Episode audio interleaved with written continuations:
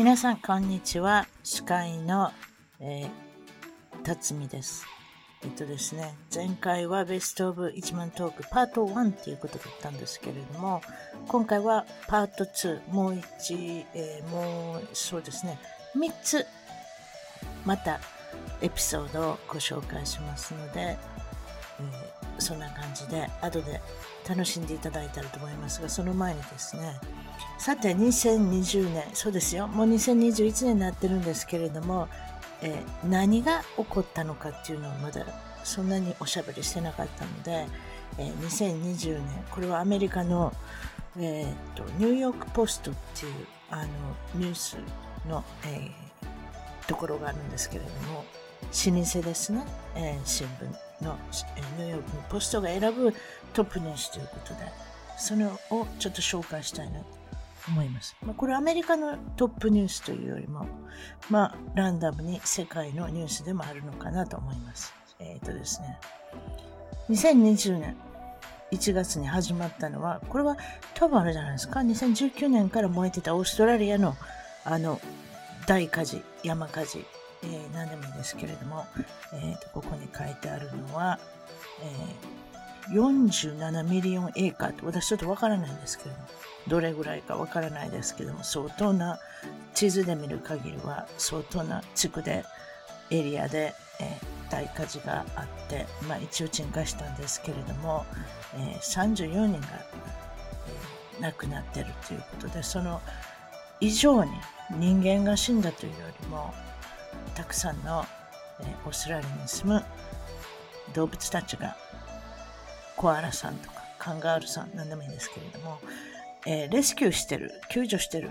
えーと、写真がここにありますけれども、少しやけどしたコアラということでね、ちょっとかわいい、かかわいそうなニュースから、えー、2020年は始まったのを覚えてます。そして次は、プリンス・ハリーメーガン・マーコ、クイット・ロイヤル・ファミリーということなんですけれども、これはご存知の通りに栄養室からもうやめちゃったっていうそして辞めちゃってどこに行ったのかって、今度は私の今住むカリフォルニア州のサンタバーバラの近くに、えー、住んでおられるみたいですけれども、私カナダに住むのかと思ってたんですけれども、カリフォルニアに来てなんかいいような悪いような、えー、っと、敬語とかどうするんですかね？もちろんアメリカの国が別に敬語を払うわけじゃないと思うんですけれども、あの、大きなお家を、えー、買われて、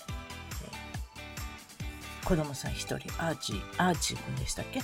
その赤ちゃんと一緒に住んでるっていうことで、なんとアメリカのカリフォルニアに住んでいて、もう王室からは、えー、脱退っていうんですか？もう辞めちゃったっていうことで聞いてますけれども、この奥さんがなかなか、このプリンス・ハリー、えー、次男坊、まあもちろん世継ぎになるわけでもないので別にアメリカに行こうがどこに行こうがあんま変わらないのかもしれませんけれども奥さんがアメリカ人でえー、それでいて離婚経験者であって、それでいて黒人とのハーフっていうことで、えー、女優さんになってますけれども、誰も知らないです。女優さん時代は。っていうか、今、いわゆる C 級、A、B にも入らない C 級の女優さんだったと思いますけれども、カナダのトロントで、えー、っと、撮影中ですね。多分なんかその、その辺でなんか知り合わ知り合われたということで、まあどうでもいいですけど。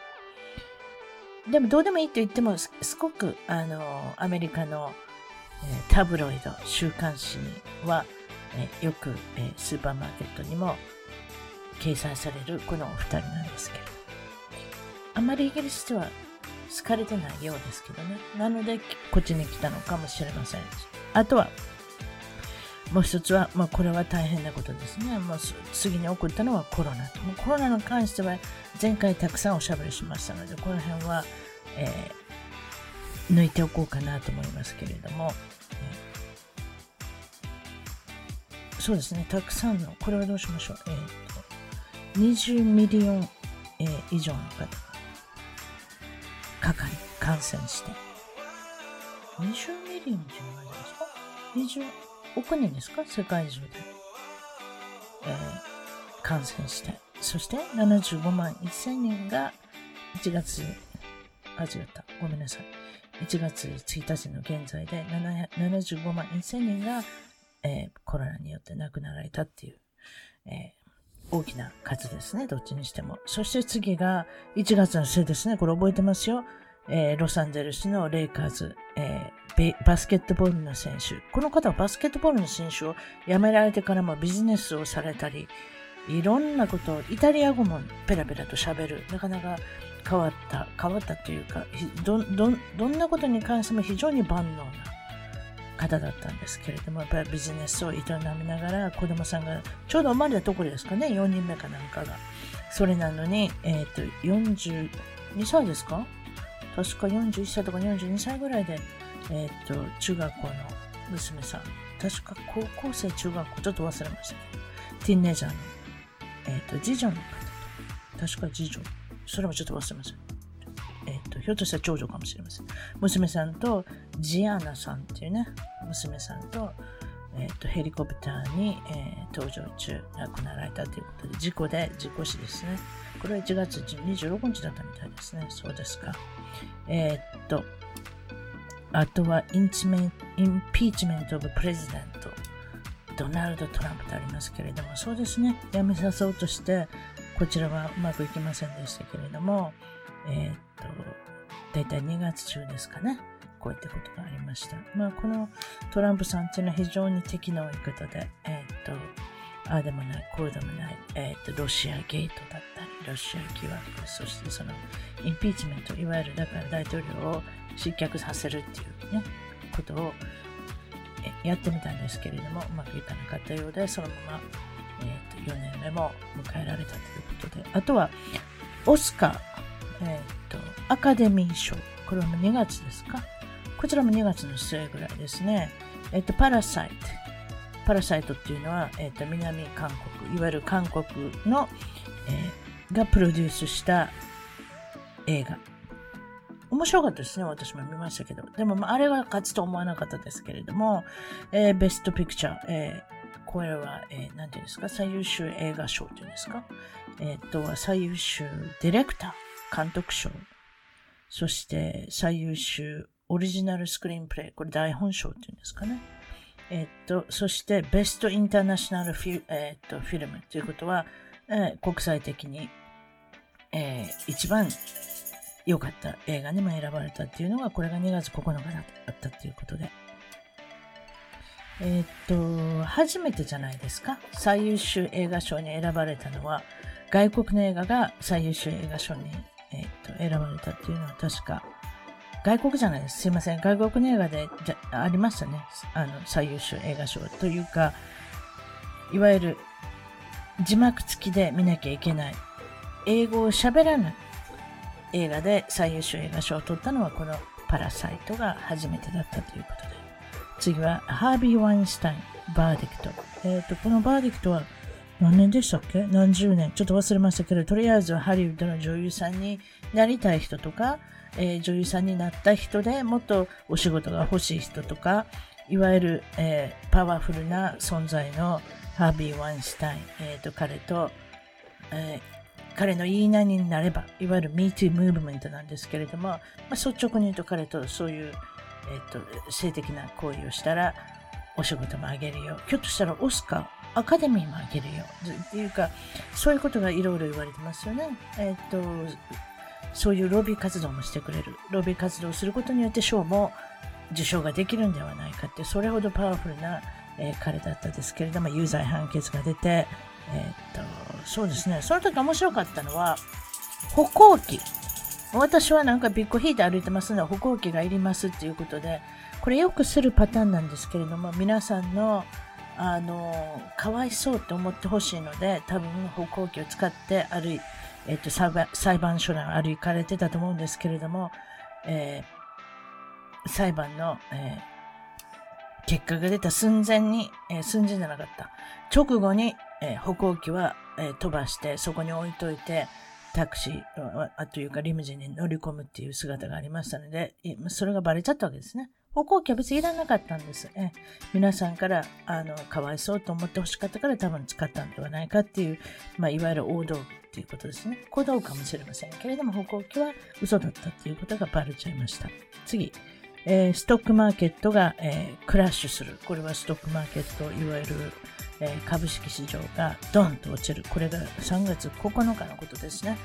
えー、っと、お金のある方はこの時にドンと買った方もいらっしゃると思いますけれども、ドンと損された方もいますが、えー、これが不思議なことに私も株をするんですけれども、えー、3月の9日に落ちましたけれども、えー、そこからどんどんどんどんとコロナの、まあ、悪い状況の中、どんどんどんどん株が上がって、今は3万、えー、3万ドルっていうんですか ?3 万ポイント、何でもいいんですけど、その辺よりももっとえー、高くなってるっていう妙な現象になったのは、えー、それはなかなかあれですね、覚えてます。あとは5月に入ると、えー、ブラック・ライブズ・マター・プロテスト、えー、とジョージ・フロイドさんっていうのが、あまあ、非常に残念なんですけれども、警察の犠牲になって、え警察の何人かの前で亡くなられたということで、それに関しての暴動が、えー、と各地でこれはもちろんミネソタのミネオポリスで起こった事件でしたが、それ以外にもいろいろな各箇所で、えっと、暴動が起こって悲しいですね。自分たちの街が、えっと、焼かれてしまったり、えっと、ペイント、えで書かれたり、落書きされたり、なんかむちゃくちゃになってますね。ガラス割ろう。あと面白かった。面白いって言っちゃいけませんよ。ちょっと興味のあることで、例えばグッチだとか、ビトンだとかっていう高級街が、高級、えっ、ー、と、ブティック街があったりするんですが、彼らのガラスは頑丈なんですね。一生懸命叩いて割ろうとした、えっ、ー、と、アンティファですか？暴力を振るあの人たちは割れなかった。っていうね、あの動画も見たの覚えてます。さすがにあの予算のある高級ブティック街はそういったことで対処してるっていうね、叩いても叩いても割れないっていう、まあ、ガラスの正体が、まあ、少しあの紹介されたというか、あとはキム・ジョンウンさん。この方は北朝鮮のリーダーの、えー、書記長って言うんですか？ちょっと私も言い方わからないですけれども、まあ、リーダーの、えー、っと、キム・ジョンウンさんが死んだんではないかっていう噂がありましたけれども、これどうなったかわからないですけど、一応また生きてるっていう情報もあの伝わりまして、未だにまた分かってないですね。えっ、ー、と、次は、えっ、ー、と、次はジョー・バイデンさん。えー、ジョー・バイデンさんが民主党の候補になると。候補というのは大統領選挙の、えーと、候補、えー、大統領の選挙に出るっていうことが、えー、発表されたのが一応これはだいぶ多分だから8月9月ぐらいですかね。Twitter がハックされた。これはですね有名人イーラン・モスクさんをハックしてイーラン・モスクさんになりすまして Twitter をする人が出てきたっていうね。えっ、とこれはお金欲しさにやったという感じですけれどもここにお金を送れという例のあの何て言うんですか、なんとか詐欺っていうんですかね、ここに入れろっていう、このアカウントに入れろ、ここに入れろっていう、その、えっと、詐欺を働いて、すべての、えー、これはジョー・バイデン、ビル・ゲイツ、イーラン・モスク、えっと、カンエ・ウェストっていうね、随分有名人の Twitter の投稿をハックして、アカウントをハックして、ここにお金を入れろ詐欺をやったっていう人が捕まったと。あと、これは、エプスタイン。これは2019年に、えジェフリー・エプスタインっていう、いわゆる、子供たちに少年少女を売る売春っていうんですかね、えー、をネットワークをして、えー、エプスタイン島っていう島を、カリブの島もありました。もちろん名前は、えー、セント・リトル・ジェームス・アイランドっていう名前なんですけれども、そこの島で。島って怖くないですか？島島っていうのはアイランド、自分で何でも法律が作れるって感じがしますけれども、そこに著名人、政治家、ハリウッドの人、えー、っと、世界のお金持ちを呼んできて、そこで少年少女を、えー、っと、使って、えー、おもてなしをしていた。おかしな言い方ですけれども、さらにですね、ビデオを撮ったり、写真を撮ったり、えー、してブラックメールいわゆる脅迫を、してたっていうことが、えー、っとバレまして、まあ、この方1回捕まってるんですけどまた2回目捕まって2回目捕まった2019年の7月に、えー、っと自殺というふうになってるんですけれども、獄中で自殺というか、留置所っていうんですか？まだ裁判の前でしたので。そこで自殺になってますが、他殺説もあるし、まだ生きてるんじゃないかという説も実はあります。その方のパートナー、ちょっと前置きが長かったですけれども、パートナーの女性のパートナー、ビジネスのパートナー、別にパートナーだからって別に、元彼女って言っておきましょう。えー、ジズレン・マックスウェルさん。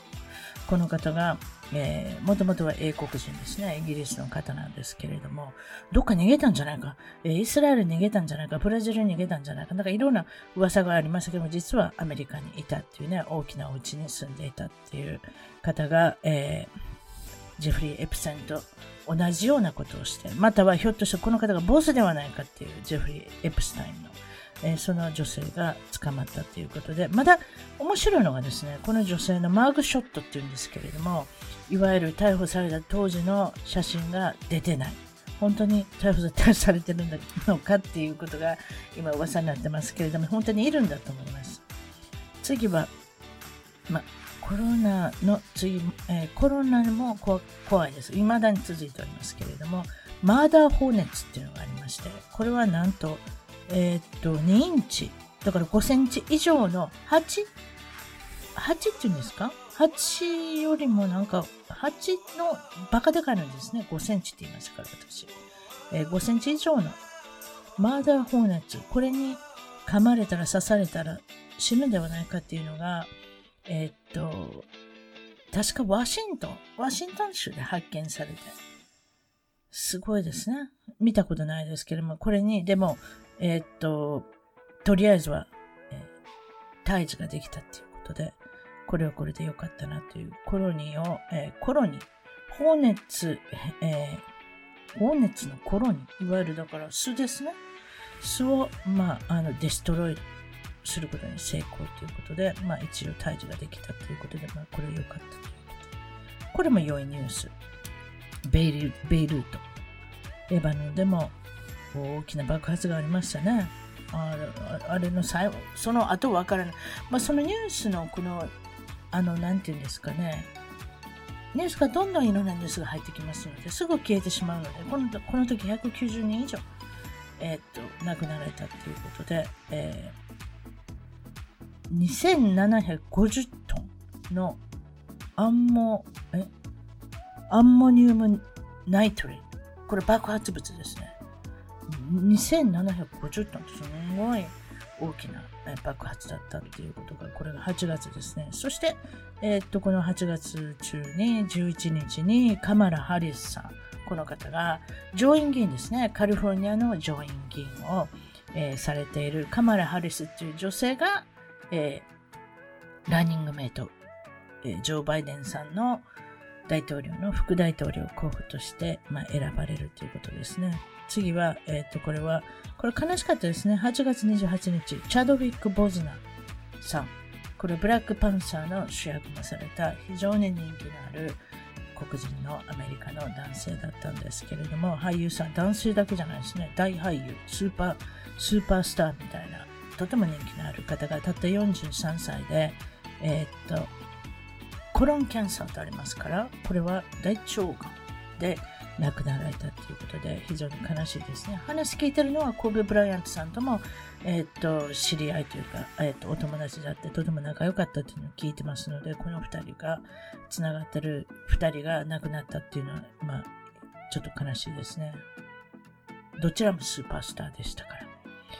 次は9月ですかね。これ、えっ、ー、と、ウェストコーストワイルドファイアってありますけれども、山火事。そうでしたね。この辺にも、えー、私のこの住むカリフォルニア、そしてワシントン州、オレゴン州、ずっと全部、あの、地図上でいう上から下まで真っ赤っかになりまして、え、ー、と、山火事が相次いで起こったということで。あとは、ちょっと駆け足に行きましょう。トランプさん、大統領、トランプ大統領が COVID、9コロナにかかったっていうニュース。これも忘れちゃいけないですね。えっ、ー、と、すぐ3日4日で治りましたか？なんかすぐ退院されて、すぐホワイトハウスに戻られた。あとは、エディ・バンヘイレンさんが亡くなる。この方は65歳ですけれども、長年、えっ、ー、と、ということは、長年、あれですね、がんの、えっ、ー、と、がんと戦ってたって、確かあれじゃないですか？あの、喉の喉頭がんだったと思うんですけれども、ちょっと忘れますけど、ここには書いてないんですけれども、とても長い間、えー、がんと戦って10月6日にな亡くなられたということで、え、と、その通り65歳だったということで、エディ・バンヘイレンさん。そうですね。昔はギタリストがとても有名です。特に70年代、80年代のギタリスト、ソロギターだったり、そういったところで彼の、実は私もコンサートが彼が亡くなる前に1回見に行けたので、それはそれでよかったなと思ってます。私もバンヘイレンって2つあるんですけれども、バンヘイレンでも、えっと、デイビッド・リー・ロスさんのバ、えっと、のと、あともう一つは、あら、ちょっと忘れちゃった。あ、サミー・ヘイガーさん。この2つのボーカリストがあるんですけれども、どちらかというと私は、えっと、デイビッド・リー・ロスさんのクレイジーな感じのあのステージが大好きだったので、最後に、まあ、見に行けて、どれぐらい前でしょうね。5年前ぐらいに、え reunion された時に見に見に行っといてよかったなと思ってます。悲しいですよね。バンドの一人がかけることによってもうコンサートができなくなるっていうね。そういったことがありますけれども。えー、っと、次は、えー、ジョー・バイデンさんが11月に、えー、っと、当選される。ということなんですが、まだまだ何か、えっと、物議が醸し醸し出されて、と言いますか、この数字は信じられないっていう、とにかく30%以上のアメリカ国民がいつもの通常の30%以上のアメリカ国民が今回は大統領の投票。そして日本と違うのは直接大統領になってほしい人に入れれるわけです。それで80億人、160億人ですか？およそ。確かそんな数ですね。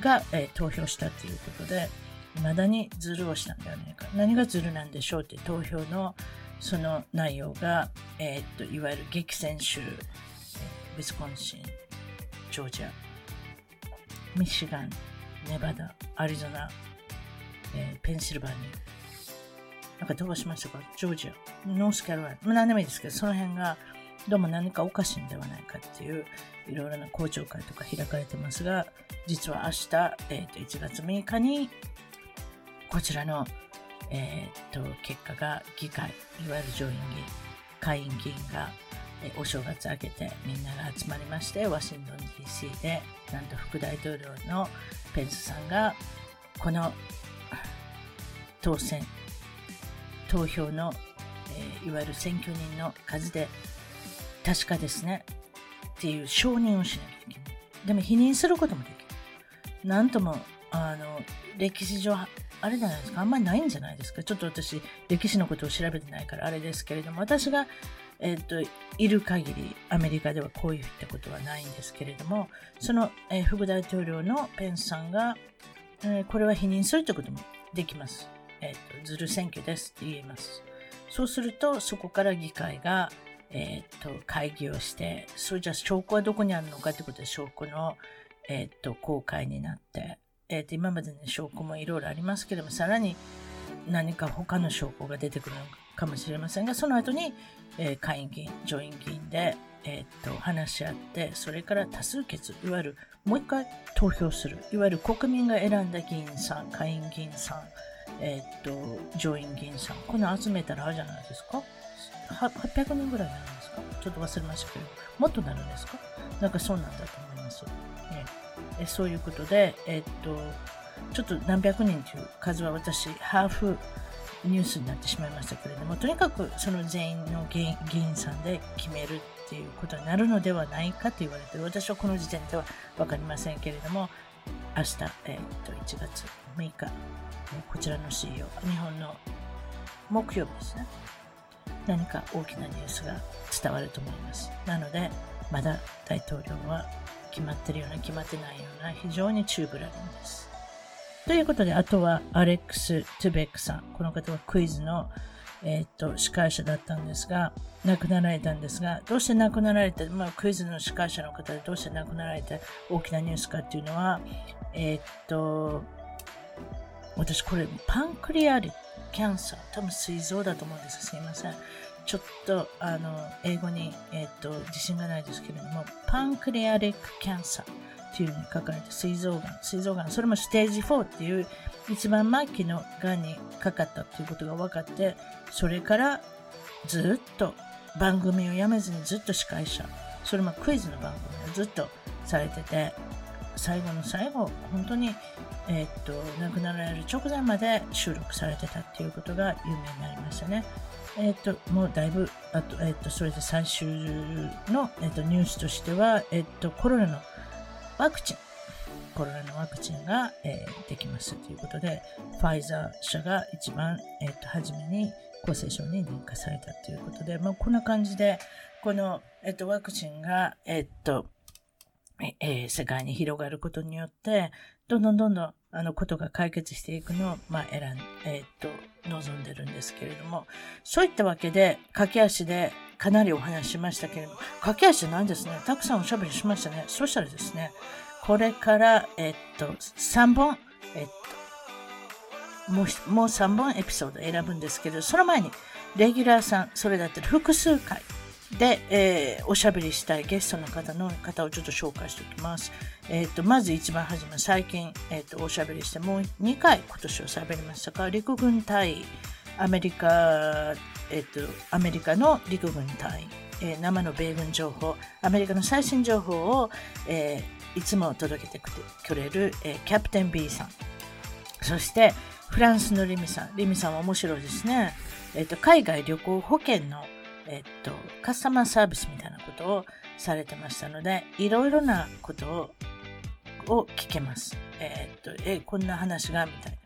保険屋さんでいろんな裏話が聞けましたですね。あとは、国際結婚相談所所長の松本直子さん。この方はアメリカのバルチモアから、えー、もちろん国際結婚に関してのお話も聞けるんですけれども、なかなか楽しいいろんな話をしていただきました。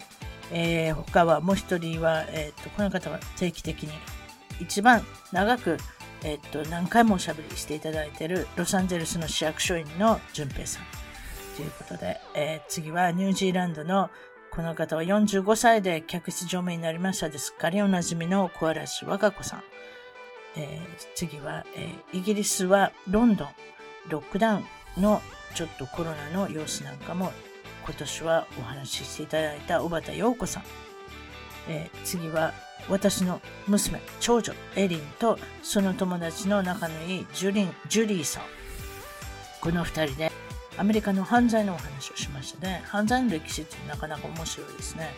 えー、っと、次は、えー、っと、ロンドンのベーカリー、えー、パン屋さん、そして講師をされてる田名歌子さん。そしてロサンゼルスの引っ越し屋さんの裏話といえば、橋の口徹さん。そして世界の山の案内人。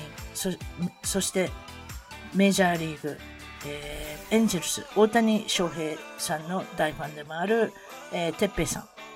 そして最後はオレゴン州より世界の平和を願うマリ・ピアソンさんということで、えー、今から3つ紹介するのは254、えー、エピソード254のニュージーランドとオーストラリアに8年いらっしゃった伊藤修さん。この方は、えー、1年の半分はクルーズ客船に乗って、その中で、えー、写真を、その、あれですね、クルーズ内にあのクルーとして、乗務員として、えー、乗船されてるんですけれども、いろいろ家族の写真とか友達同士の写真とか撮る係がいるんですけれども、それをされてるということで、その暇の間にいろいろな写真を撮って写真家をされてるということですね。イギリスに先ほども言いましたけれども、歌子タナーさん。この方はイギリスの、えっと、パン屋さん。パン屋さん。もちろん販売、お菓子販売。その、またお菓子、パンの教室の講師もされているということで、BBC にも出られたということで、なかなか面白い、えっ、と、A、イギリスのロック歌手とデートされたり、いろんな経験を持っておられるので選ばせていただきました。あとは265番、この方忘れられないフランス、アフガニスタン、あ、違った。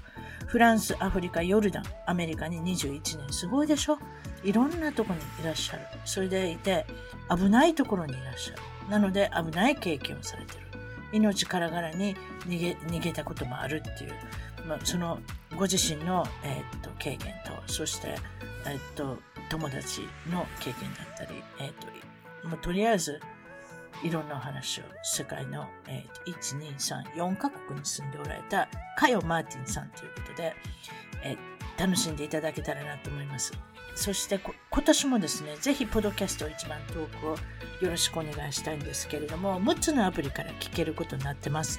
Apple、iPhone、えー、ポドキャスト、えー、Google ポドキャスト、Spotify、Amazon、Music、あ、ごめんなさい、Amazon Music、そして iHeartRadio、サウンドクラウド、この6つから、えっと、お聞きになれます。すべて無料で聞いていただけますので、ぜひお楽しみください。そしてもし気に入ったらですね、批評欄、特に iTunes、えー、ポッドキャストで聞かれている方は、批評欄がありますので、批評の文を書いていただいたり、あと5つの星をあのつけていただいたら本当に嬉しいです。そうすると、Apple の方から、えー、推薦作品として選ばれて、どんどんどんどんいろんな人に広がって、もっともっといろんな人に聞いていただけるということなので、ぜひ協力ください。5つ星をぜひいただけたらと思います。あとは、一番トーク .com、一番トーク .com に、えー、ぜひ、えー、覗いてみてください。ゲストの写真、ゲストの情報、充実したものがいろいろ情報が詰まっておりますので、そして番組の、えー、SNS、ソーシャルメディアの方は YouTube、Twitter、Facebook、インスタ、すべて一番トーク。これ一語で入れてください。一番トーク、アルファベット、えー、で入れて検索して、ぜひ、えー、無料でお楽しみください。無料でお楽しみください。投稿もしてください。よかったら、えっ、と、Twitter なんかも忙しくやっておりますので、ぜひフォローして、あの、すべての今言った YouTube、Twitter、Facebook、インスタ、全部一番遠くで入っておりますので、ぜひフォローしてあの絡んできてください。それでは、この3つの、えー、254、256、265の3つのエピソードをお楽しみください。それでは、ポドキャスト一番トーク、海外で頑張る日本人トークの今日のゲストは、えー、オーストラリアとニュージーランドに8年滞在されて、今現在は世界を旅するクルーズ船のフォトグラファーとして活躍されている伊藤修さんに来ていただきました。こんにちは。こんにちは。今日は、えー、っと、日本に、えー、っと、一時帰国されているところ、お忙しいところ、えー、っと、来ていただいたんですけれども、このクルーズ船のフォトグラファーとなんじゃっていう方もいるかもしれませんけれども、このクルーズ船っていうのは、あの、あれ2000、えー、っと、お客様は2500人ぐらいですか？それでクルーの方も2000人ぐらい乗ってるんですかね？違いました？うん、まあ船、結構僕が働いてるホーランドアメリカっていう船はいろんな大きさがあって、はい。で、最初に乗ってた船はその、まさに今言った2500人ぐらいの乗客と、それに対して半分ぐらいですね。1000、1000人ぐらいですか？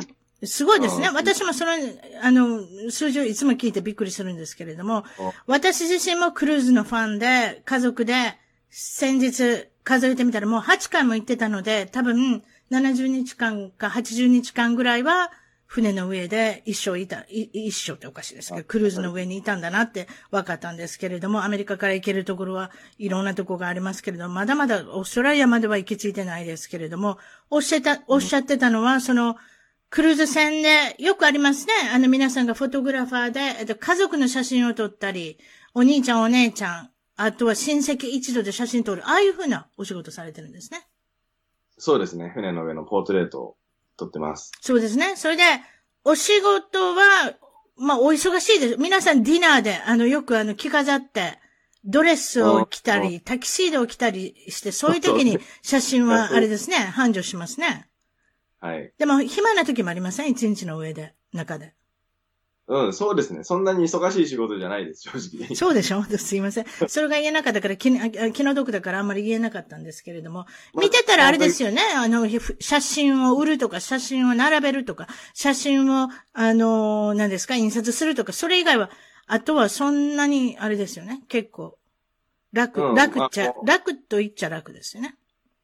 うん、あの、そうですね。自分の時間は、自分の写真の編集とか、あと、もし陸にいたら、その陸の国に行って、そっちの写真も撮りに行けるので、はい。はい、もうあの、全然、それは自分的には問題なかったんですけど、ええ、まあ基本的には写真を撮って、で、それを、まあ最近デジタルが多いですけどね。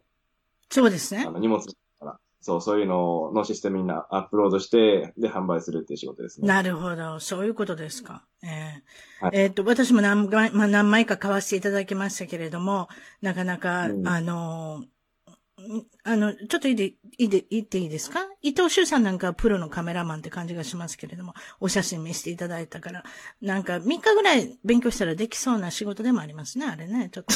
はい、いろんな、いろんな人がいますよ。なんかね、ええー、国籍もバラバラだし、いろんな、もうスキルも全然人によって違うのは、まあ実際そうですね。ということですね。そしてクルーズ船の中に100日以上もいたっていうことで、これがメインの今日のハイライトになるのかなと思いますけれども、もちろんそれは、本当は何週間で終わる旅の最中だったんですか？まあその100日いたのは自分の個人的な日数なんですけど、ええ、あの、ニュージーランド出発だったんですよ、今回。ホーランドアメリカってやつですか？そうです、ホーランドアメリカ。ニュージーランド出発して何日間かけてどこに行くんですか？ニュージーランドから2週間かけてフレンチポリネシアに行く旅で、うん。で、後半2週間がハワイ、あとなんかまあ、そのハワイの確か3つぐらいの島とポリフレンチポリネシアの3つぐらいの島で渡りながらサンディエゴに向かうクルーズで。サンディエゴに行くんですか？最終的に。うちの近所じゃないですか。あ、本当ですか？まあ、なんと、そうですよ。私、知らなかったんですか？カリフォルニアにいるんですよ。なんて。まあいいですけれども。ロサンゼルスの、と、ロサンゼルスとサンディエゴの真ん中にいるんです。なので、私サンディエゴから行ったことないですけど、ホーランドアメリカがサンディエゴから出港してることは知ってました。あ、そういう旅があるんですか？あ、それは知らなかった。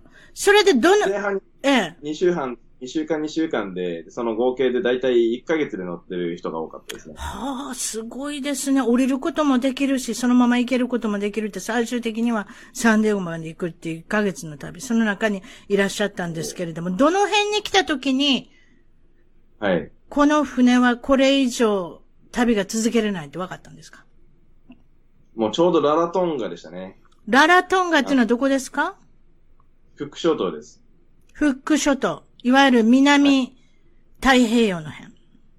そうですね。ということですね。その辺で分かったんですけれども、一応、ニュースはもう聞いてたんですよね。そう、いわゆるコロナの関係で、いろいろクルーズ船が往生してるってことは聞いてたんでしょ？そうです。ねはい。うん。それじゃ、まずを、まずはお客さんを降ろさなきゃいけない。どうしたんです？ど、どこにどう行くんですか？そう、もうあの、クック諸島って、まあ行ったことある人は多分少数派じゃないかなと思うんですけど、うん、周りに何もないわけですよ。そうでしょ？私も今どこか、あの、地図で指させたらどこかあんまりわかりませんもん。はい。ほで？だから、一番近いとこって言ったらニュージーランドになったんですよね。大きい国として。あ、なるほど。そういうとこか。はいはい。で、ニュージーランドに戻るか、まあ、あとはもうハワイとかアメリカの方に行くかっていうだったんですけど、はいええ、まあもともと船もホーランドアメリカってアメリカの会社なんで、ええ、それでアメリカの方に向かうことにして、え、で、最初ハワイに向かって、ハワイの、あの、ヒロっていうところからみんなを降ろすはずだったんですけど、あ、ハワイ島のね、はい。はい。で、やっぱりその一日一日がびっくりするぐらいのスピードで、その条件とかが変わって、うん。ハワイに着いた時に、やっぱり降ろせませんってなっちゃったんですよね。ああ、なるほどね。そう、あの、みんな飛行機、フライトもそこから取ってて、うん、帰る予定なんですけど、うん、それもできなくなって、うん、で、最終的に行き着いたのがサンディエゴでした。なるほどね。そういうことですか。お客様の反応いかがでしたか？だって、生活も変わったでしょ？例えばもう客室から出ないでくださいとか、あと、そうでもないですか？お食事もバフェが良かったのバフェなくなってしまったりとか、いろいろ変化はあったじゃないですか。ねそうね。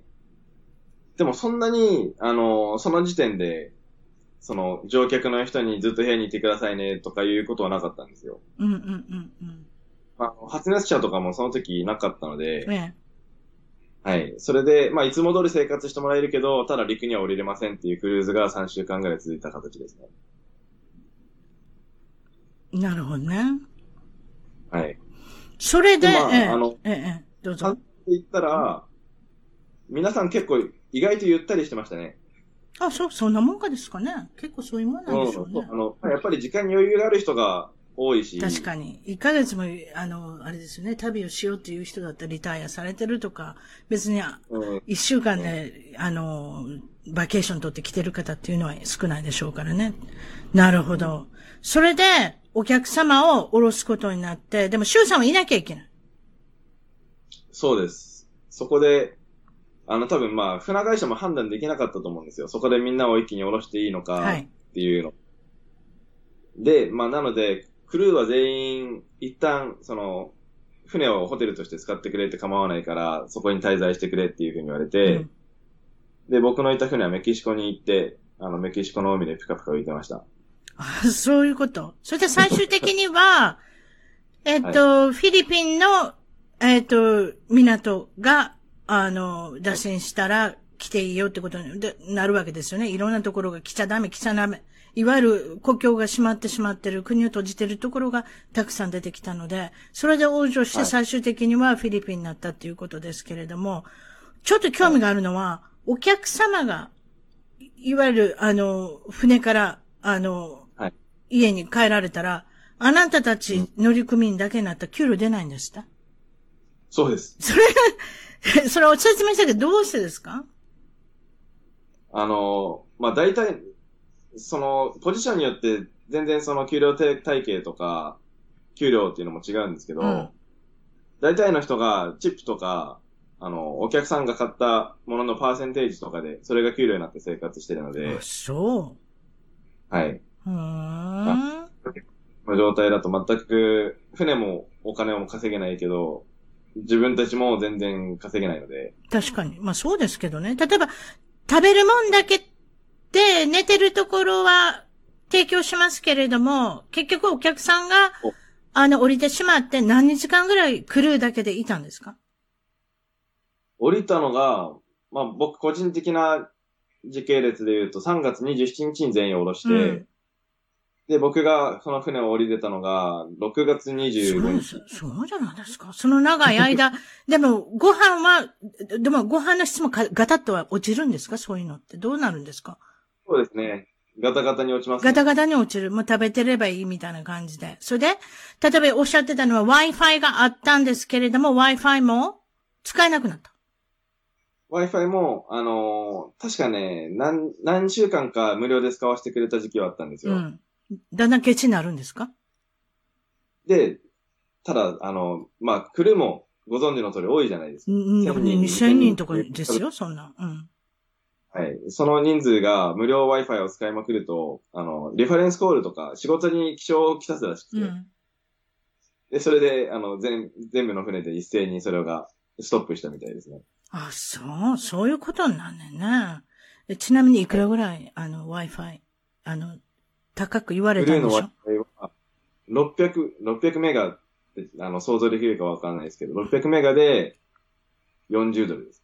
わからない。でも、YouTube 見ちゃダメってことね、多分。それは。YouTube 見てたら、4000円があっという間に。そうでしょ？そうでしょ？自分の、自分の YouTube あるかもしれませんけれども、それで確認してたら 5, 5分ぐらい見たら、もうぶっ飛んでる感じでしょうね。600メガぐらいだったら。そうですか。それで、あの、まあ、船内謹慎っていうか、まあ、なんて言ったらいいんですかね。まあ、船にスタックしてしまっていて、学んだことはありますか？何か良かったこと。良かったことは、あの、一回そうなってみて、でももう、あの、外の世界の情報もちょっと入ってくると、もうそ、外でも尋常じゃないことが起こってるじゃないですか。うん、ロックダウンしたりとか。うん、だから今実際に帰ってもできることってそんなにないんだったら、うん、最初はもうこの船に行った方が、食事も提供されて寝るところもあって、案外悪くないんじゃないかなっていうのは思ってたんですよ。あ、そう。うん。まあ、給料はないけど。うん。うん。で、まあ、あの、僕も動画の編集とか自分でアップロードすることはできないけど、自分の撮影をして、それを編集して、あと、陸に降りたタイミングでアップロードするような感じに最初はしてて、うん、でもあとは、あの、スペイン語を勉強したりとか、なんかそういういい時間の使い方できてたんですけど。最悪だったことは何ですか ?100 日間で。やっぱりあの、その精神状態っていうのが長く続かなかったんですよね。ていうか、船にいてたらさ、今日何曜日か今日何日かあんまりわかりませんやん。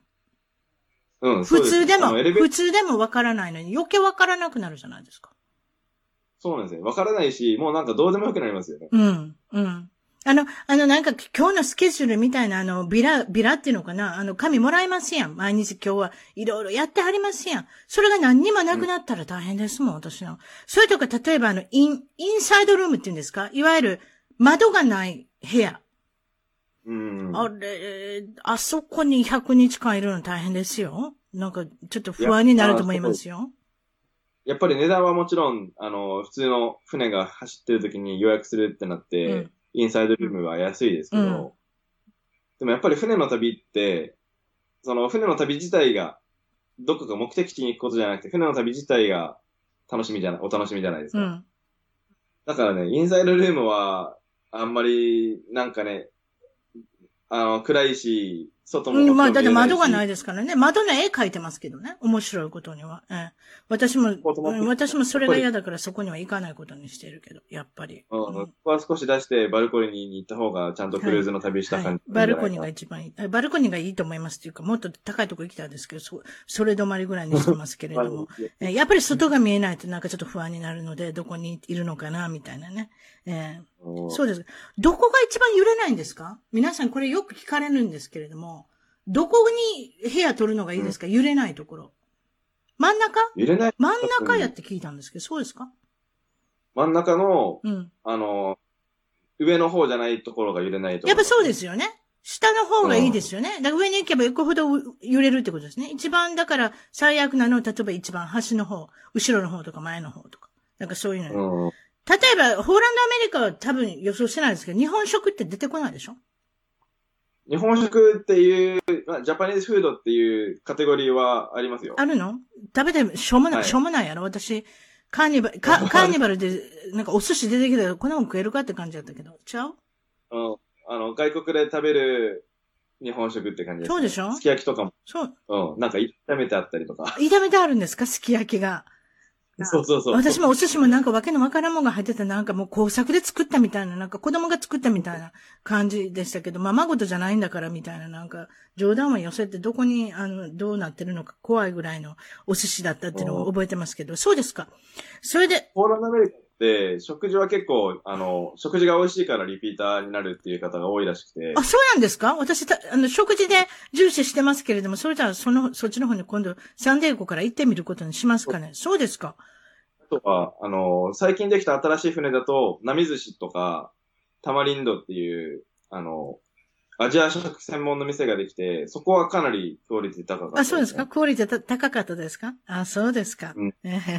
はい、えっと、まあ、今までに住んだ国のことをお話まで聞いてませんけれども、ニュージーランドはどうですか？どんな印象ですか？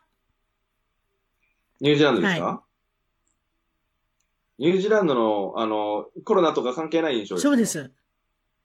ニュージーランドはもうだらーっとまったりしてますね。だらっとまったりしてる、それでオーストラリアは？と比べたらよく比べられるじゃないですか。ニュージーランドはキーウィって言われて、オーストラリアの方は何て言われるのかな？ちょっとわからないですけれども。オージーと言われてカンガルーのイメージがありますけど、いかがですか？違いますか？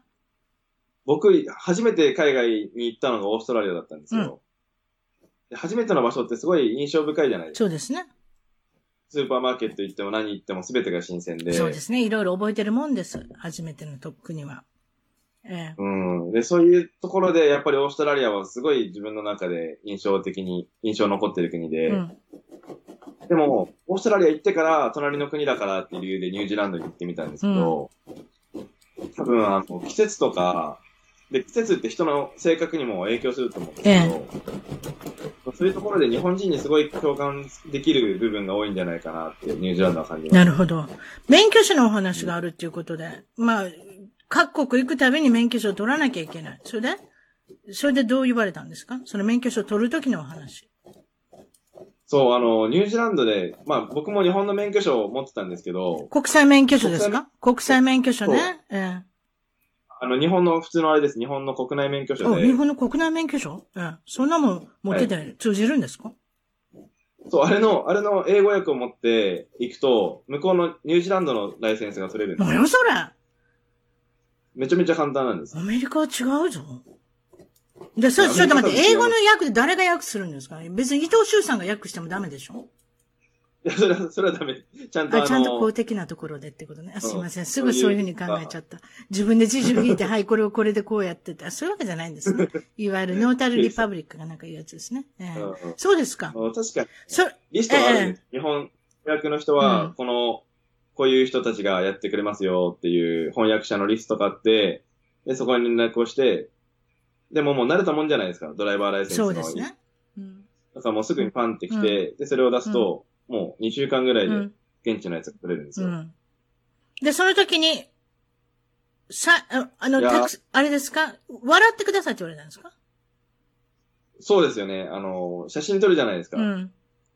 で、あれで日本だと、まあ大体あれじ、日本は確かす、あの、写真の機械で撮る、撮ってそれを渡すんですうんよね。。うん。で、もちろんなんか、笑うとちょっとダメなのかな。確かな、笑っちゃダメっていうルールもあるんだったと思うんですけど。アメリカはでも笑ってる人あんま見ないですね。大概免許証見見たこともありますけれども。別に私免許証を見る仕事してるわけじゃないですけれども。あの、一応家族のやつをちょっと考えたんですけれども、誰も笑ってませんね、そういえば。ちょっと日本っぽいのかもしれません。オーストラリアに行ったら大きなビッグスマイルで行けっていうことですかね。そうそう、ニュージーランドで撮った時は、はい、じゃあ写真撮るからスマイルって言われて、で、あれ、あれ、スマイルしていいんだってなって。ええ。歯、歯をがっちり見せてくださいってことで。失敗談いろいろ皆さんに聞いてますけれども、なんと、その短い間にそんなに長くない。車は4台乗り換えたってことですけれども、これはニュージーランドですか？そうです、ニュージーランド。何年間の間に4台ですか？3年間ですね。うわぁ、なんで？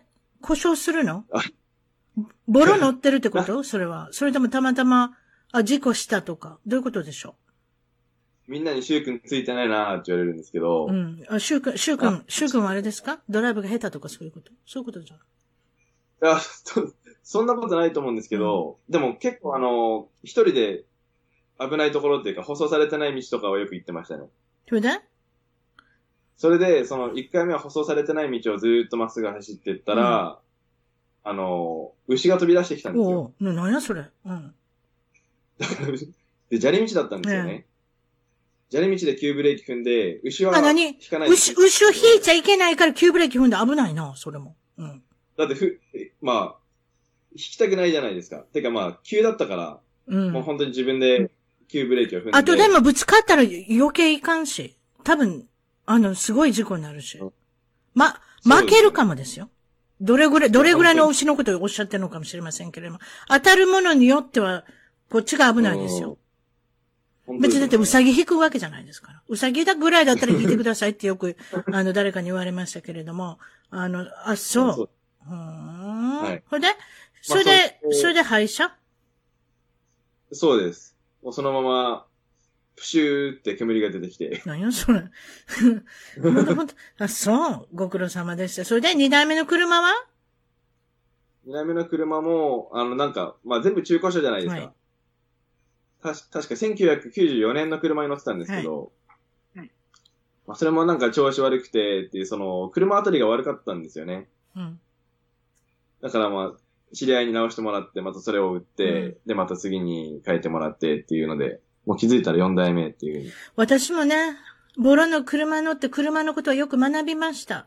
主人、主人よりも車のことは直せませんけれども、どこが悪いとか、いろいろね、あの、はいこの、なんて言うんですかね、この傾向と兆候と言いますか、なんと言うんですかね、そういうふうなことはだんだん分かってきます。あなたも分かりましたでしょ ?4 代も、あの見捨てることになったら相当学んだと思います、いろんなこと。こうしたらこうなるっていう、これぐらいお金かかるっていうね。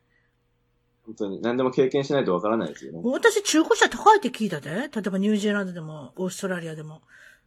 日本は、日本は中古安いと思ったけど、アメリカも高い。いや、もっと高いのオーストラリアって聞いた。うん。まあ日本のその中古車を買ってきて向こうで売るじゃないですか。だから、まあでも、本当ピンキリですけど、旅人だったら2000ドルから4000ドルぐらいじゃないですかね。お金を使うのはあ、。そう。それで3年ぐらい乗れたらいいけどね。で、うん、で、でも、シューさんみたいになって怖いわ。2000ドル、4000ドルぐらいで。大体でもみんなそれぐらいの、今ドルって言いましたけど、ニュージーランドのドル知らないですけれども、大体20万、40万、それぐらいでしょうね。50万以下で皆さん買われますね。1台目の車は。えそうです。大体そんなもんです。そうですか。まあでも、事故で、あの、4台が失ったわけじゃないということで、ですね。とりあえず故障したりとかってことですね。はい。そうですか。国内外で受けそうなお話、これいろいろあるあると思うんですけれども、これは初めての海外のオーストラリアに行った、シドニーに行った時のお話。そうですね。これあの、全く英語も喋れないで行ったんですけど、ええ、で、あの、レストランで、イタリアレストランで働いてて、うんえー、あの、まあ、仕事終わった後に英語の勉強とかをよく公園でしてたんですよ。イタリア人に見え、見えるって言われへん？イタリア人には見えないじゃないですか。でもずっとイタリアンはやってました、ね。ちょっと、なんかちょっとラテン系の顔してません？ああ、言われてみれば。うん、なんかラテン、半分混じってるって言ってもなんかいけそうな感じがするけど。まあまあ、イタリア人もラテンですけれども、すいません。話の腰を折りましたけども。それで、イタリアのレストランで、あの、そう、レストランで働いてる時も、ね、あの、コーヒー持ってったりとかすると、ね、なんかこう手を、手を握られて、で、どこから来たのとか言いながら手にキスされたりとかするんですけど、まあそれ女性じゃないわけですよね。男性ね。し、シドニー、シドニー、大きな街に多いでしょうね。そうなんです。ひょっとしたら大大きな街の中でも、そういうゲイの方がいっぱい住ま住まわれてるところにイタリアレストランがあったとか、そういうことじゃないんですか？まあ、レストランはメイン、すごい、あの、栄えてるば、ハーバー、なんだっけ、ダーリングハーバーか。ええ、ダーリングハーバーの店だったんですけど、え、まあそんなこともあったり、公園で勉強してても、隣に気づいたらおっさんが座ってて、で、何してんの？みたいな。勉強よかったら教えてあげようかって言って、どんどんこう。またそうやって英語教えてあげようとかとか。うわー。それ？でそれ以上、それ以上、手、手は触られて、それで何て言うんですか？あなたは。手払、手払うの？払わない。払って怒られたら困るからちょっとまだその時21歳とか22歳だったし、英語も喋らなかったから、どうしていいか分かんなかったですよね。多分固まってたんじゃないですかね。あ、そう。それ以上した人いませんか？手を触った以上。ないです。え？もうそこはそれ以上はないです、そうですか？もし、ちょっとお気許して、じゃあうちに来て勉強教えてやろうなんて言ったら多分大変でした、ね、ちょっと怖いですね。それも。そうですか。いわゆるカルチャーショック、日本であんまりないことですね。もちろんその、あの、男性の方は、男性の好きな方は、あれじゃないですかね。あの、日本人だとか、アジアの男性、非常に好きな方もいるとか、なんでしょうね。多分ね。そういうことだと思います。アメリカでも、も持ってる話をよく聞きますので。そうですか。日本の出身まで聞いてませんでしたけれども、出身地はどこですか？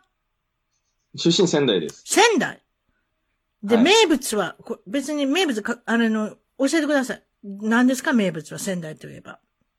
一番メジャーなのは牛タンですね。食べてみたい。どうやって食べ、どどうやって、どうやって食べるんですか？あの、バーベキューですよ。バーベキュー。お前は外人か。炭火焼き。炭火焼きで焼いて、それでスライスして食べるんですか？中ちょっとピンク色の感じのやつを。そういうこと？なんか最近だと牛タンって、牛タンも霜降り牛タンとかが出てきてるんですよね。霜降り牛タン？美味しそうですね。どうやって作るのか知りませんけれども。霜降りってイコール脂肪があるってことでしょ？そう。そうなんです下に、下に脂肪が作れるんですか？怖いわ人間って。いろいろ、ね、いろいろそうですね。グルメを追求したら、霜降り牛タン。そうですか？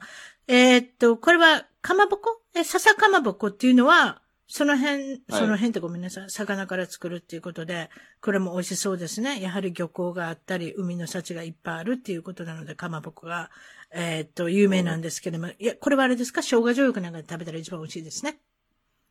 うん、醤油醤油とか、わさび醤油とか、あの、その場で焼いてくれて、炭火とか、なんていうんですか、藁とかに、藁とかで焼くんですかね。うん。すいません、牛タンの話に戻りますけれども。私は別に牛タンが大好きなわけでも。いや、牛タン好きですよ。でも、随分食べてないのどんな味だったかなって今考えてるんですけれども。東京にある牛タンとは違うって。もうこれはもう仙台のは違うっていうのはどこが違うんですか、うん、あの、チェーン店ってやっぱりその、品質を揃えるために、あの、牛タンもただ焼くだけじゃなくて、発酵とかが必要なんですよ。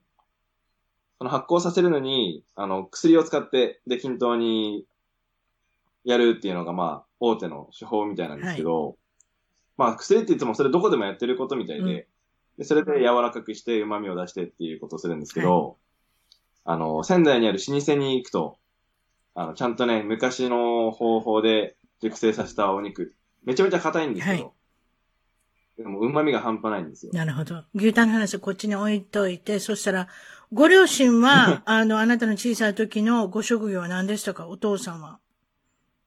お父さんは事務職ですかね。で、お母さんは？お母さんはピアノの講師をしてで、弟さんがいられる、おられるってことですか？いくつ離れてますか？?4 つ下で、今学校の先生してます、ね、学校の先生。あ、そうですか。はい、ど、どこにも今のところ写真家はいませんね。はい、そうですか。シュ、シュさんの小さい時の、あの、お子さんはどんなお子さんでしたか？うん、やっぱりなんかちっちゃい頃からルールが嫌いだったかなって今思い起こすと思うんですね。うん、うん、前習いとかすごい違和感っていうかもう腹が立ってたんですよ。そういう命令されることに。だからまあそんなこともあって海外に出たのかなっていうのはありますね。長男っていうのもあるのかもしれませんね。なんかね、長男の方ってしっかりされてるから、いわゆる責任感も強いですけれども、他の人から、うん、他の人からつべこべ言われたくないっていうのも少しあるのかもしれませんね。弟さんはどうか知れませんけれども。うん、そうですね。弟はもっとなんか穏やかですね。ねやっぱそういうとこあるのかもしれません。お背が高い感じがするんだけど、背高いですか？いや、それ写真でよく言われるんですよ。でも67センチ、167あら、スポーツができそうな感じがしたんですけど、これまたスポーツもあんまり好きじゃなかった。それもよく言われるんですけど、あの、全然スポーツやってこなかったですね。剣道やってましたけど。あ、そう。そういうこと？なんか、なんか背が高く見えません、はい、すいません。写真一枚だけです。ちょっと判断したんですけれども。そうですか？言っとけばよかったですかね。小学校では遊戯王のカードとかポケモンのカードも、やはりこれもインドアですね。で、中学校からはエレクトーンが趣味で、これは趣味っていうか習い始めたってことですか？そうです。中2から、中2ですね。中2からエレクトーン習い始めました。エレクトーンっていうのは商品名やから、本当はなんか違う言い方せなあかんね。電子オルガン？そう、電子オルガンのヤマハで持ってるやつがエレクトーン。そうですよね。ヤマハさんのことをこれ言ってるってこと、別に私の、あの、あれです。番組でも何でもいいんですけど、昔からそれよく言われたんです。エレクトーンって言っちゃダメとかってね。なんかそういうのよくありますよね。別に言っちゃいけないってことじゃないですよ。えー、皆さんでもエレクトーンしか知らないんですから、別にいいじゃないですか。短大卒業するまで音楽ばっかりやってたってことですか？そうですね。あの、高校ではマーチングバンドやってたんですけど、でも、まあ、バ普通の5人とかでやるバンドにはハマって、それでキーボードやったりドラムをやったりしてました。影響を受けたバンドって誰ですか？どのバンドですか？歌手とかっていうのは。歌手で言ったらビートルズとマイケル・ジャクソンですね。この二人ですか？それじゃ踊り、踊りもしたんですか？ムーンウォーカーかなんかで。しなかったです踊りはしなかったんですね。もう、あれはもう、本当にいつ見ても古くないし、あの、写真でもなんか共通する部分があるんじゃないかな。こう、止めと、もうきちっと止まって、で、動きもスムーズで、みたいな。ああいう世界観っていうのは、自分でも写真取り入れたいなって思いますね。小中学校の思い出、授業中はずっと席に座ってることも苦手だったし、集会とか整列とか、とにかくルールが多いことはあんまり好きじゃなかったっていうことで。そうですね。多分今の時代で生まれてたら、なんかなんとか障害とか言われてるんじゃないかなって思うぐらい。ああ、なるほどね。こちらにもありますけれども、いわゆる、あの、ADHD、えな、な、ちょっとわかり、わかりませんけれども、あんまりややこしいこと言っちゃいけませんけれども、いわゆる集中力が欠けてるお子さんがいらっしゃるっていうことなんだと思います。そういうことですよね。えー、はい。夢、その頃の夢、覚えてますか？小さい時の夢。小さい頃の夢は、まあ、そんななんか大きい夢を掲げるような子じゃなかったかなと思うんですけど。音楽家になりたかったとか、バンドのなんとかになりたかったとか、ななんかそんなんないんですか？うん、や、やっぱりなんか音楽がすごい好きだったから、なんで音楽やってたかっていう理由までは自分で分かんなかったんですけど、まあとにかく好きなことで食っていきたいなと思ってましたね。まあ先ほど言ったみたいに音楽、あの音楽大好きだったのは高校もそれからずっと大学もっていうことで音楽の、まあ、道を、はい、まあ、突っ走ってたわけですけれども、そのうちに編曲したり演奏したり、曲も作るようになったってことですか？曲も作ったこともありましたけど、で、まあ、主に編曲の方が好きでしたね。人から注目されることが大好きになったってことですね。やっぱり見られるっていうことですから。いや、本当そうなんですよ。うん、あの、学校の授業とかで、当てられたりとか自分で手を挙げるっていうだけでもめちゃめちゃドキドキしてたんですけど、うん、でもなんか不思議と音楽で人前で演奏するときは、この外野、外野っていうか、見てくれてる人たちがどんどん増えていくことに、テンションがっていくことに自分で気づいたんですよね。なるほど。大学に入ってからよく旅行にも行きましたっていうことですけれども、これ一人で行くんですか？一人旅行が多かったです。そうですね。今も一人でどんどん行動されてますけれども、一人旅行が多かったっていうことで、それで、この、旅行が仕事になったらなって、その頃から思い始めたんですか？そうですね。まあ、主にその、オーストラリアに行った22歳の時からですけど、やっぱりその旅行、旅行と旅っていうのもまたちょっと違うじゃないですか。うん。うん、旅行っていうと、期間が決まってて、仕事の休みの時にこう行って、まあその時楽しんでまた仕事に帰るっていう感じだけど、旅はこう自分探しだったりとか。そうなんですよ。旅ってね、私も旅の癖でね、1日目から、あ、あと4日しかないとかね、そういうしょうもないこと考える人なんですよ、いつも。1日目の旅の時にあと5日の半しかないとかね。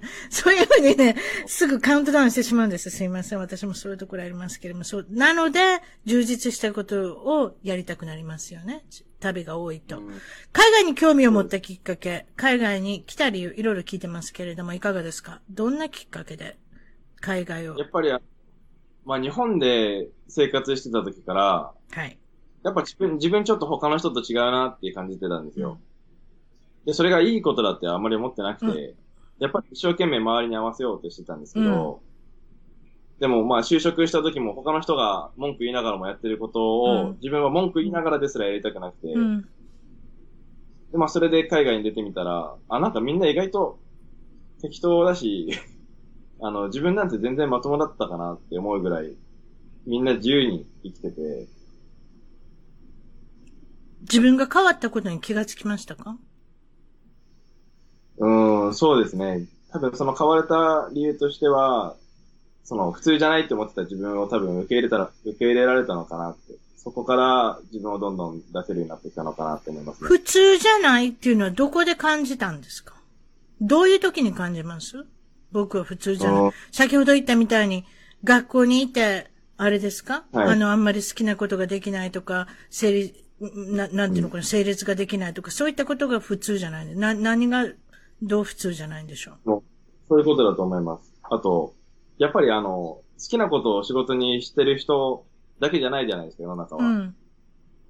それでも生活のためとか、何かのためって好きじゃない仕事をできてる人が多いけど、自分はどうしてもそれができなくて、で、できない自分がいい、良くないと思ってたんですよ。なるほど。はい。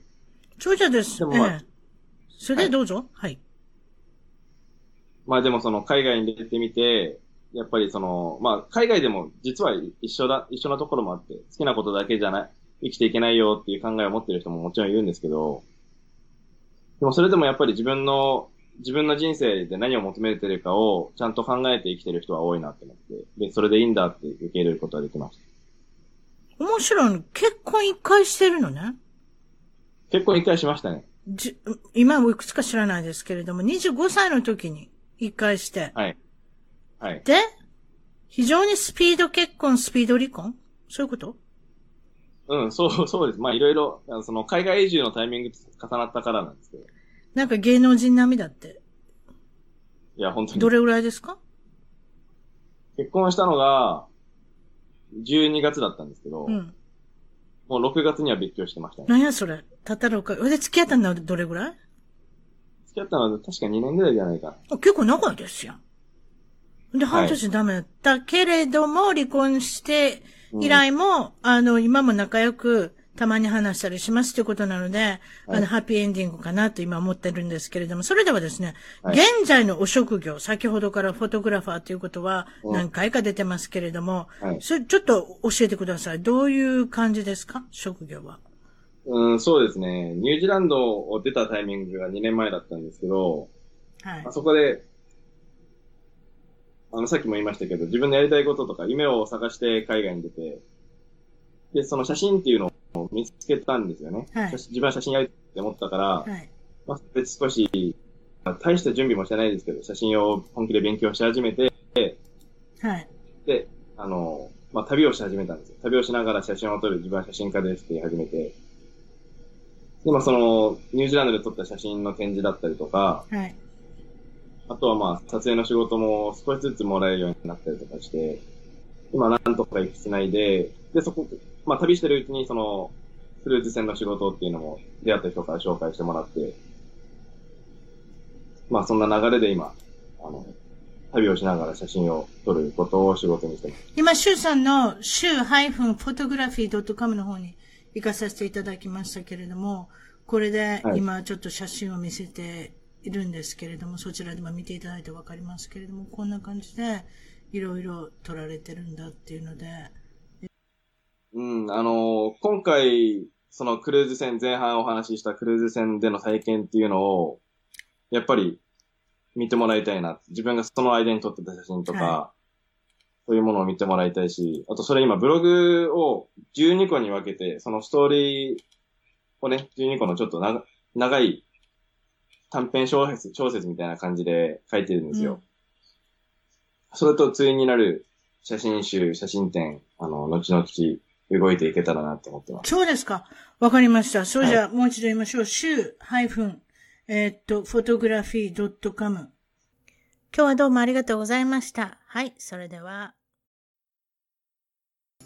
それでは、今回のポドキャスト、一番遠く海外で頑張る日本人の方は、イギリスに20年、えー、ロンドンから、歌子タナーさんに来ていただきました。こんにちは。あ、よかったよかった。ということで、早速おしゃべりしようかなと思ってますけれども、歌子さんとは打ち合わせをどんどんどんどんして、一回したんですけれども、まあ長かった。まあよく、この二人はよく喋る。で、今日も朝起きたらまた喋ってしまった。っていうことで 本当によく喋る、この二人。もう私はロ、あの、ロンドンの双子のお姉さんって呼んでるぐらい、あの、仲良くなったんですけれども、そうですか。えー、っと、今までに住んだ国で、もちろんこのイギリス、ロンドンなんですけれども、ロンドンといえばビッグベン。あとはフィッシュチップスということですけれども、このフィッシュチップス、どこで食べることもあるんですか？歌子さんは。外、外どこで食べますよ。私のお気に入りはコベントガーデンにあるお店で、はい、エンデルストリートというところにある、あの、フィッシュチップス屋がいいですか？皆さんそこに行ってください。おいくらぐらいで食べれますか？うん、飲み物も入れたら20ポンドぐらいかかってしまうので、日本円で言うと、え、3500円まあでもそれだけ払って美味しいものが食べれればいいじゃないですか。それ飲み物込みって言いました、ビール飲んでも、まあ、込み大丈夫？そのくらいかしら。もうちょっとかかる。もうちょっとかな。じゃあ皆さん4000円ぐらいは、あの、うん、あれですね、覚悟しといた方がいいって。でもまあ、あの、有名なフィッシュチップスなので、特に美味しいとこっていうことで。それでまあ、海外生活の方は、英国のみ。はい。ということなんですけれども。そうですね。イギリスで、もうかれこれにそうですか。えっ、ー、と、大学生の時に来たんですか？はい。大学生の時に大学に行って、その後帰国してから、2002年にこっちにまた戻ってきました。なるほど。えー、うん。いかがでしたか？それでイギリス人のこのイメージというか、思ったよりも違ったり何かっていうのはなかったですか？うーん、初めに来た時は、ロンドンじゃないところだったので、はい、日本人を見たことがない人が結構たくさんいたと思います。はい。で、当時は、80年代。当時は、やはり、なんていうのかな？うん、ロンドンじゃないところはね、なんかこう、ちょっと、うん、外人に対して若干こう、なんていうのかな。差別っていうほどでもないけど、はい、なんかお前は違うなっていう目で見られていたことがあるので、はい初めはちょっと大変だったですね。うんうん、でもまあ、だんだん慣れてくると、結構心地いい国になってきました。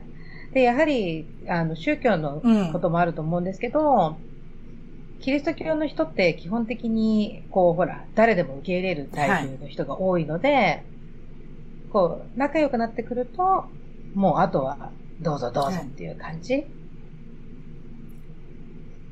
そんな感じで馴染んでいったっていう感じですね。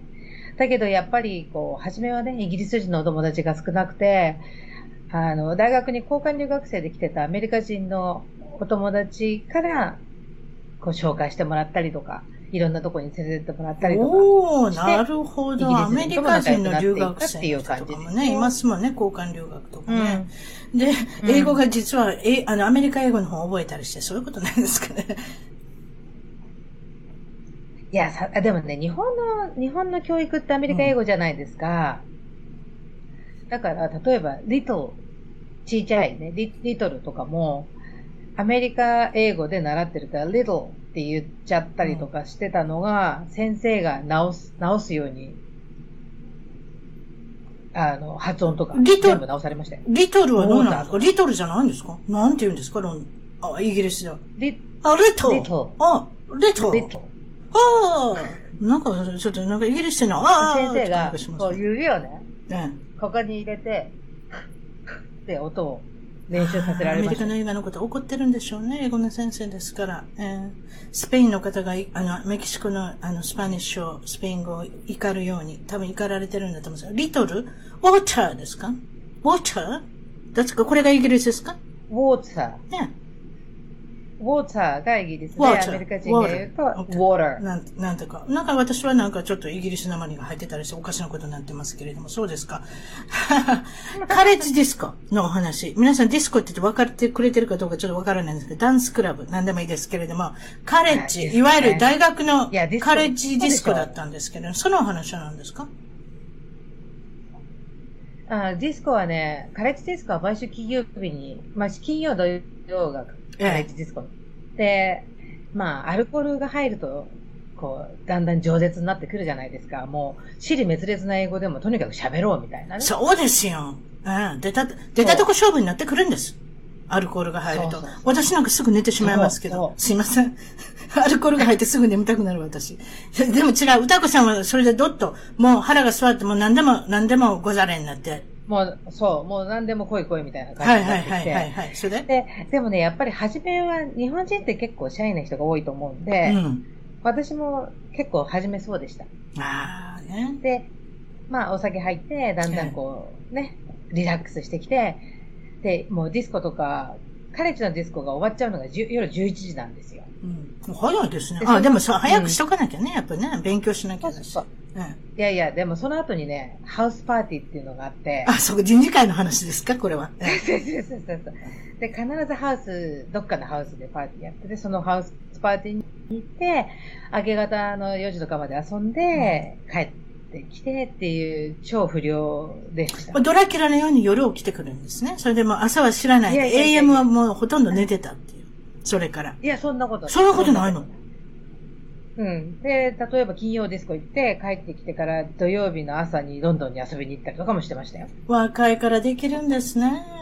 そう。寝なくても平気だったんだよね、あの頃はね。ねえ、そういうことですよ。2、3時間寝たらね、うん、ちょっと、そういうとか、車で誰かがで、運転してくれたり、横でちょろっと寝ただけでも大丈夫だったんです。そういうもんで。そう。今は大変。もう本当に。もう今はね、疲れたら回復しない夜行性だと自分が本当に懐かしいです。そういうふうに考えると。うん、えー、すぐなんか、あくる日のこと考えちゃいますか？すぐ寝ちゃいます。そういうことですか？そうなのよね。えー、教会にも行ったんですか？あ、ごめんなさい。教会にも行ったと書いてある。あ、教会、教会行ってました。教会はね、うん、あの、日曜日なんですけど、うん、あとはね、平日も、あの、カレッジにある、教会に毎日行ってました。はい、で、っていうか、日曜日は店が閉まってて、やることがない。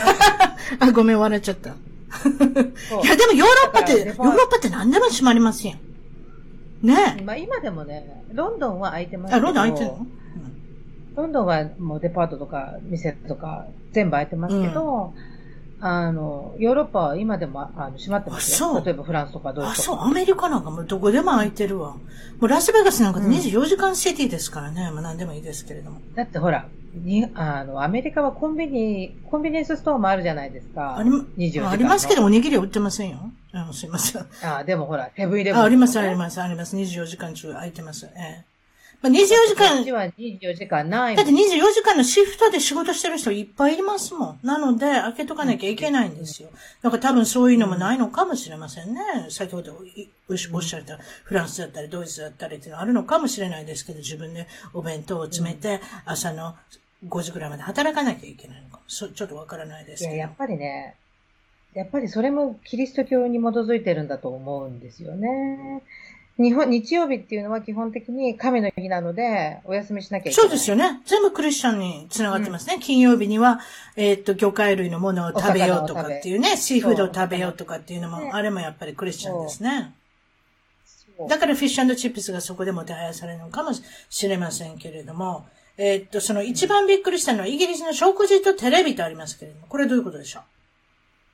あ、イギリスの食事はね、まずかったです。まずかったです。本当にまずかった。もうね、た、食べられない。みんなそう言いますね。うん、私の番組に出てくる、来る人みんな言いますよ。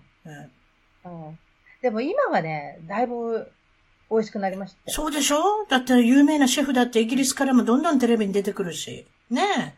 ゴードン・ラムジー。ゴードン・ラムジーさん。いつもの眉間にしわ寄せて、うん、頑張ってますけれども。あと、あの、ジェイミー・オリバーとかがね、やっぱり頑張って。オリバーさんね。ええ、ちょっと男前じゃないですか。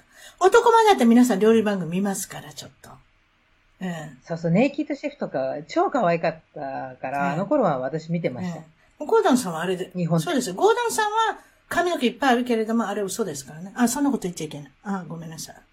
そうですよ。あれは手術されたんです。ごめんなさいね。え、あとほら、あの、シワも、シワ取り手術。ものすごいあの人。整形し、整形っていうか、うん、いろんなことにお金使うんですよ。だからその上毛最近トランスプラントってできるでしょ？食も。うんうん、あれもやってるし、あの、お顔もちょっと。高い、高くて痛いんでしょあれ。痛いと思いますよ。ちょっと今度そういう人出てきてもらいましょうか。ね食問した方に。でもうまいこといけばいいけど、うまいこといかない人もいるんですよ。うまいこといかなかったら、頭にすごい傷がいくんです。まあいいですよ。ああ出ましたね。私、すぐそういうふうに脱線する。はい。脱線しちゃう。それで学食のお話っていうのがありましたけれども、いかがでしょう？もう学食はですね、もうあの、大学入るときに、もう親がね、その食事も全部、あの、込みでお金を払ってたので、はいはいはいはい、で、基本的に3食の食事プラスティーっていうのは学校で食べると。うん。で、朝も、朝起きて、支度して学校に行って、うん、ブレックファーストを食べて、で、私はその後教会に行って、うん、で、それから授業が始まって、お昼を食べて、で、午後のクラスがあって、図書館で勉強して、うん、夜ご飯を食べて、あ、じゃあランチを、あの、ティーを取ってから、また勉強して、ディナーを食べて戻るという生活をしてました。なるほど。そうですか。ところが美味しくないから、もう、なんかもう、半分ぐらいしか食べないとか。痩せたんですか？痩せました、その時は。あらららららら、皆さんよく聞く話です。そこ痩せるほどに美味しくないっていう、そこまでして食べれない。はい、それでスナック食べ出したらまた太ったっていう人もしてますけどね。スナックはね、結構チョコバーとか美味しかったりするんで、うん、あと、ビスケットとか結構美味しかったそうでしょ？そういうものがね。そう。お菓子に手が行くっていう子言ってました。ああの、ポチップス、こっちだうんうんうんうん。ソースって言うんですけど、それを食べ始めると結構やばいかもっていう感じ。テレビのチャンネルがあんまりないんですか？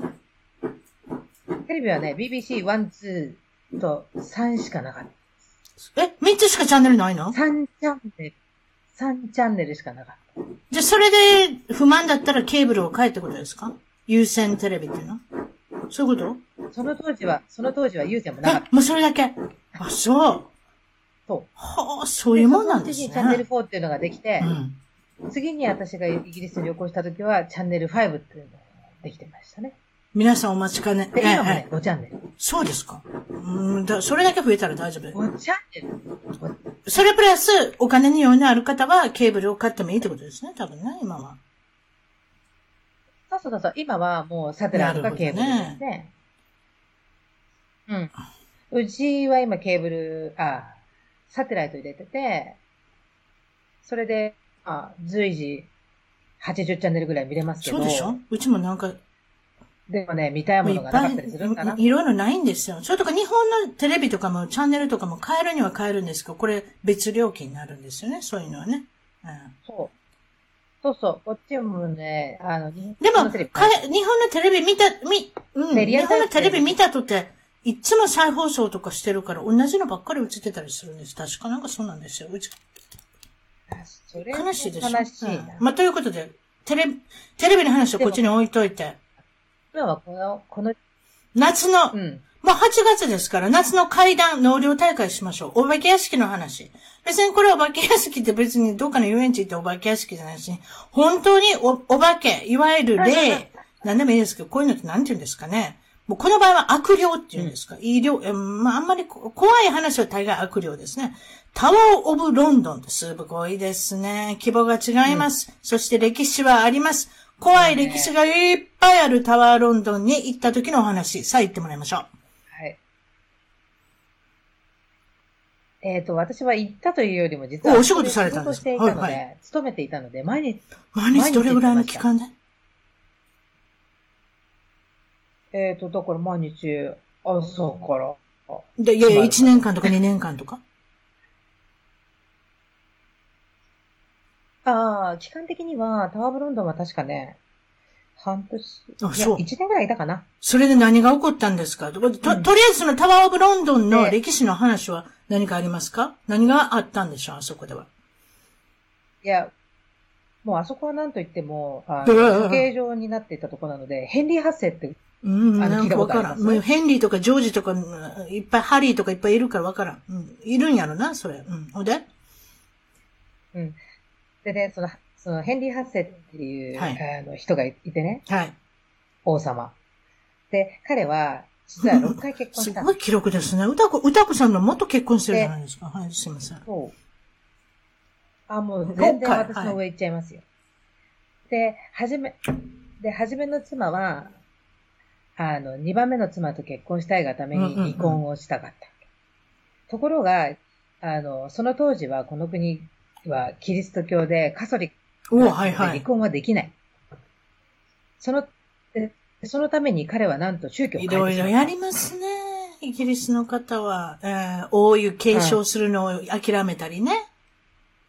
うん、今のあの、今のあの、ね、チャールズさんそうですよね。あの、誰でしたっけ？カミラさんと結婚したいからもう私は王様にならなくていいからこの女性と結婚したいっていう。そういう方いますもんね。歴史の中で。いや、でもね、次、次、王位継承権は、チャールズなんですか？ウィリアムズじゃないんですか？あ、そう。あ、すごい。あ、あら、私知らなかった。あ、そう。私あの人破棄したのかでも、そういうこともいい、もう継承なんかしなくて。っていうことは、今の女王様が、亡くな、あの世に行かれたら、チャールズなんですか、うん、お、知らなかった。私、そのままポンって飛ぶ、孫に飛ぶのかと思った。うんみんなね、もうすいません、忘れてます。はっきり言って。ダイアナさんがあの世に行った時点でも、うん、あの、存在感もゼロになりましたから、すいません。そうですか、すいません。あの、タワーオブロンドンの悪霊がうろうろしてる話も私たちすぐ脱線するから。はい。それでどうしましょう？はい。で、そのタワ、うん、そのタワーオブロンドンで結構処刑が行われていたんです。で、その、あの、ヘンリー・ハッセイの話に戻りますが、実はヘンリー・ハッセイも6人いた奥さんのうち3人そこで処刑してるんです。はいはい、で？え、ちょっと待って。奥さんを処刑したって言った？今。誰を処刑奥さんを処刑するの？例えば、例えば、例えば2番目の妻とかは、3番目の妻と結婚したい。ああ、そういうことか。いやー、怖い、怖い、怖い、怖い。それで、それで、そういうふうなもちろんその歴史があって、そこに何が起こってもおかしくないっていう場所があります。うん、特にこういう歴史の長いタワーオブロンドンで、そして、いかがでしたか？はい。歌子さんが実際問題。ええ。もうね、いけない、もうまずね、あまずいけない場所がいくつかあるんです。もう、あの、踏み込んではいけない場所。もう感じない人は全然感じないと思うけど、うん、あ例えば私って高校の時に見えるようになっちゃった。うん、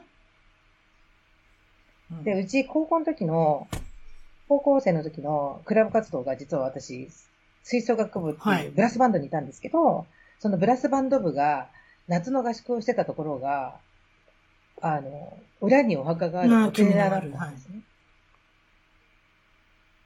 ねで、あの、そこのお墓の、うん、あ、お墓じゃない、お寺の、なんていうの、本堂みたいなとこにお布団を引いてみんなで寝るっていう感じだった。で、ある日、夜寝てた時にパッと目が覚めて天井を見たら白いものがふわふわ浮いていた。うん、いや、わからない。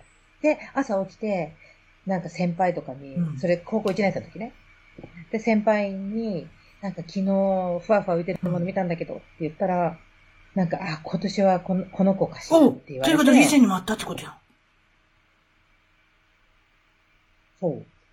で、あの、1年生はこう、ほら、あの、ご飯の準備とかね、ね。しなきゃいけないから、うん、あの、お水を汲みに、そうそうそうお、お水を汲みに、あ外に出て、夜間にお水を入れてたら、鼻血が出ていやいやほで？で、あってなって、鼻血が、うん、ところが止まらない。で、仕方がないから、その日は練習を休んで、うん、あの、あの、そのお寺の中で横になってたんですけど、一、うん、日。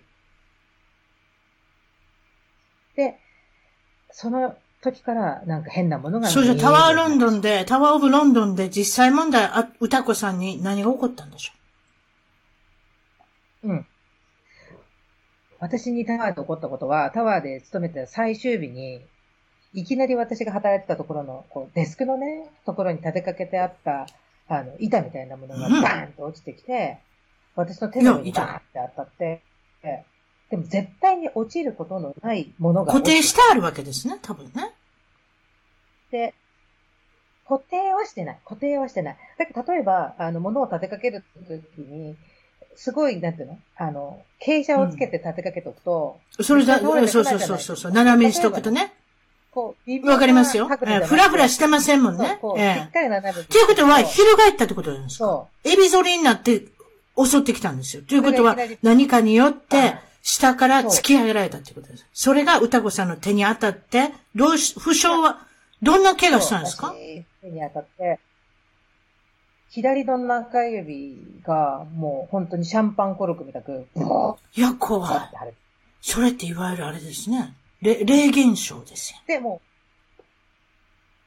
もう絶対にありえないことが起こった。はあ、そう。うわということは、それは多分一部でしょうね。で、その、えー、歌子さんの今起こったことは多分、いろんな人に他のこともあるんでしょうね。そんなこと言い出しゃきれないですけど。いろんなことが起きてます、あそこは。うん。例えば CCTV とかに変な影が映ったりとか、そういうことがよくある。ああ、あの警備のカメラに。そういうことですね。あそう。うん。わかりました。それじゃ失敗談聞いてませんでしたけれど。とか、閉まってたあ、し、あ、閉まってた動画あったりするんですか？もう、あれですね。恐怖映画、ホラー映画の、もうあれですね、字で行くような場所だっていうことで。そうですか。いや、今言ったのは、失敗談まだ聞いてませんでした。うん、失敗するのかどうかわからないですけれども、歌子さんってなんかあんまり失敗しそうにないんですけれど、何失敗しますか？いやいやいやいや、あの、美容室に髪、やっぱ髪が伸びるじゃないですか。はい、で、あの、イギリスの美容室に行ったんです。はい、で、私の髪って結構直毛なんで、はいパーマをかけてもらおうと思って、パーマお願いします。で、パーマをかけてもらいました。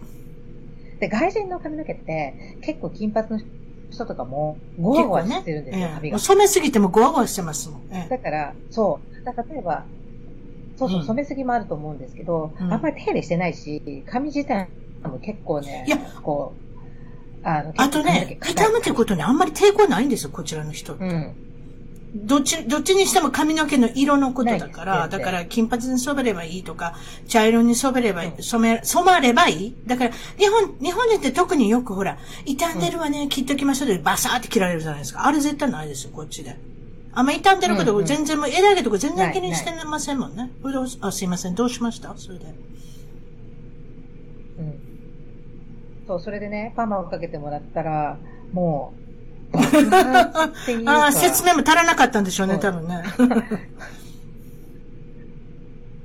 いや、いや、一生懸命言ったと思うんだけど、こんな感じでっていうふうに。でもチリチリになったんですか？うわになったんですか？アフロヘアになっちゃった。もう超チリチリ。すごいです。超チリチリ。いや、さすがに、昔の、昔のコウヒロ、昔のコウヒロミさんみたいになったのかな？ったんです。ごめんなさい。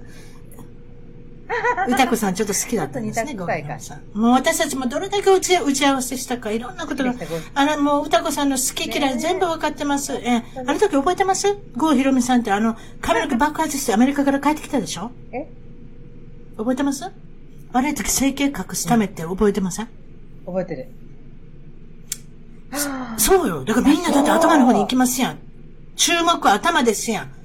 ゴーヒロミ、ヒロミゴーの頭はアフロヘアになったで帰ってきたじゃないですか。そうでしょ？ええ。それで分からないようにしとくんですって。って聞きましたよ。はははは。いいですけれども。すぐ、すぐ整形の話とかしちゃうんです。ごめんなさいね。それで、えっ、ー、と、チリチリになってどうしたんですか？その時、爆発しちゃって、もう一回行ったんですか？それとも。いや、でもね、ま、また行っても同じだと思ったんで、もうそのまま。放置して伸びるのもあったんですか？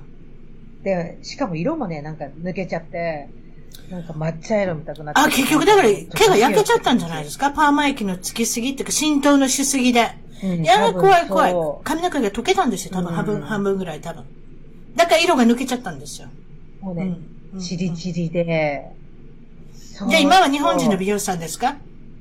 もうで、日本に、まあ、今はね、日本人。そうでしょう皆さんね。田舎に住んでる人どうしてるのかなと思います。私も、ここ何十年、うん、日本人の人を絶対見つけて行ってますもん。ね。そういうことですよね。うん。あとね、日本の美容室でいいところ、何が読めるんで。日本の雑誌って、雑誌、日本の雑誌買うと高いじゃないですか。はい、海外で。だから、日本の雑誌を。あ、それ面白いわ。週刊誌とか置いてあるけど、私だ、何も、週刊誌なんか見ても、芸能人の噂話何にも分かれへんからもいりませんって言うんですよ。だから私は、アメリカとイギリスのタブロイドを見るんですよ。ね、ひどいでしょ、私って。もう、だってもう分からないもん。分かりますよ、週刊誌の芸能人見て。いや、芸能人は、ね、何を見んの？どうでもいいの、私の場合。あ、おかずのやつか。私それ見るな、やっぱり。うん。そう。例えばほら、あの、婦人画報とか見ると素敵な盛り付けが載ってたりとか、あ、オレンジページ好きですわ。すぐ、ええー、すぐありますね。いろんなことが。まあ、イギリスでどこまで、あの、材料が揃うかどうかわかりませんけれども。そうですか。国内外で受けそうなお話まだ聞いてませんでしたけど、これは80年代に売れたバンドの方と少しお付き合いをしたことがある。さあ、どういった馴れ初めで、誰、結局誰なんでしょう？誰とお付き合いしてたんでしょう、80年代に、こっち来てですか？イギリスに来てからのお話、これは。はい。はい、どうぞ。こっち来て、こっち来て。うん。こっち来て、あの、当時ってイギリスのポップグループって結構売れてたじゃないですか。はい、日本でも結構人気があって、例えば私はジュランジュラン。北海道、誰が好きだったんですか？さ、突っ込んで聞きましょう。皆さんも、皆さんも聞きたいと思いますよ。はい、もうサイサイモン・ルボン様です。ルボン様。ということはリードボーカルですから、みんな比較的競争率が高い方ですね。はい、競争率が高くないのはドラマーとかですよ。誰も知らない。ロジャー。ロジャーも結構人気あったんですけど、でもね、日本人にそれです私の好きだジョン・テイラーでしたね。でもそ、そんな追っか、追っかけするほどでもないですけど、あれは顔だけでやっとったって聞きますよ。お前やれってギター弾いたことないと、お前それでもやれって聞きますよ。お前顔がいいから。うん。いや、いい、いい。顔、顔は可愛いと思う。うん、今どんな顔になったんでしょうね。えー、いや、今でもね、今でもたまにテレビ出ますそれ知らんかった。ジョン・テイラーさんどんな顔になってるんですか？うん。本当？あんまり変わってない。あ、そう。ショーなんかすぐ取れるしね、最近。またすぐ整形の話しちゃう、うん。そういうことで、そう、ジョン・テイラーさんは未だに健在っていうことで、えっ、ー、と、まあ、そ、その話置いといてすぐまた脱線してしまう。ドゥランドゥランじゃなくてまた戻って、あなたのお話をしましょう。あなたは、なんと、スコットランドバンド、あ、スコットランドのバンドの人とお付き合いをしたっていうことですけれども、ズバリ、なんていう名前のバンドの方ですか？H2O っていうバンドだったんですけど。私も見たんですよ、H2O。実は iTunes かなんかで行ったんですけど、ちょっと聞いたことなかったですけれども、イギリスの多分ロックを追いかけてる、精通してるあなたには H2O は何だか分かってると思います。偉大な方なんだと思いますけれども、その中のどの方と、リードボーカルのことですか？どうやって知り合うんですか？リードボーカルです。あのね、っていうことはあなたは道で、その人の顔が分かったってこと？あのね、実は、私の友達が、あの、彼のこととても気に入っていて、で、私たちは受難のおかげをしてロンドンに戻ってきて、ロンドンで一泊しようとしてた時に、彼らのレコード会社の前を通った時に、その人たちがいたと。で？で、あの、ちょっと話しに行こうよって、うん、あの、一緒にいた友達が言って、えー、ちょっとでも銀行行くのに閉まっちゃうから早く行こうよ、みたいな感じだったんですけど、うん、で、まあ話しに行こうって話、うん、通り渡って話しに行って、なんか H2 の人ですかって聞いたらそうだよっていうふうな感じになって、いろいろ話を聞いてたんだけど、ほら自分が好きな例えば芸能人と会うと緊張して話せなくなっちゃうじゃないですか。そういう場面に会うたことないから分からへんよ。多分そうやろな。うん。うん。多分そうだと思う。私が、もし、あの、ルボン様に明日道で会ったら。確かに英語ができてもそうなるでしょうね。うん。うん。で、だから私の友達はほとんど話ができなくて、もう、あの、私が話をする感じだった。それで？うん。で、だけど、ほら、あの、多分、あの、辰巳さんとかあんまりわかんないと思うんですけど、めちゃめちゃあります。私昔、ベイシティローダーズ好きでしたから覚えてますよ。うん。あ、そうだ、そうだ。覚えてます？ミミュージックライフでしたっけ？あの、レポーターの山本沙織さんでしたっけね？ちょっと、なんでこんな名前まで覚えてるんでしょう、うん、あの人がいつもインタビューとかしたら、ほとんど訳しないの分かったんですよ。だって分からないんだと思います。あの人何喋ってんのか。スコットランドの鉛で。だって、すっごい短い通訳するんだよ。そんなの半分分かってないんじゃないですか私もあの当時英語分かってなかったですけど、ね、あの、ち、ちいちゃいなりにも、ああ、この人、うん半分の通訳さんだなと思っても、だからそれぐらい鉛あったんですよ。はい、どうぞ。あ、鉛あります。うん。で、うん。そう、鉛があって、なんか、あの、はじめ外国人、うん、そうです。それぐらいわからないですよ。うん、そう。で、where are you from? どっから、ど、どこの人？って聞いたら、グラスカ？ああ。鉛はもう十字弁みたいなもんですね。グラスカ？うん。そう。で、あ、これが噂のスコッティ、うん、バグパイプのね。キルトスカート。そう。で、まあ、うん。キルト履いてなかったでしょ？その人は。下着をつけないんです。わ歌子さん、下着、下着、下着つけませんかまた受けようとして、その下着をつけないとか。いや、これ本当のことですよ、皆さん。いやいやいや。うんうんうんうん。なんでつけないんですか？なんでつけないんですか？すぐ使えるように？あ、ごめん、そんな言い方しちゃった。なんか。そうに決まってるんや。絶対そうやと思った、私。一応トラディショナルやけど、ね、パーティーの場でそうなった場合は何でもいいですけど。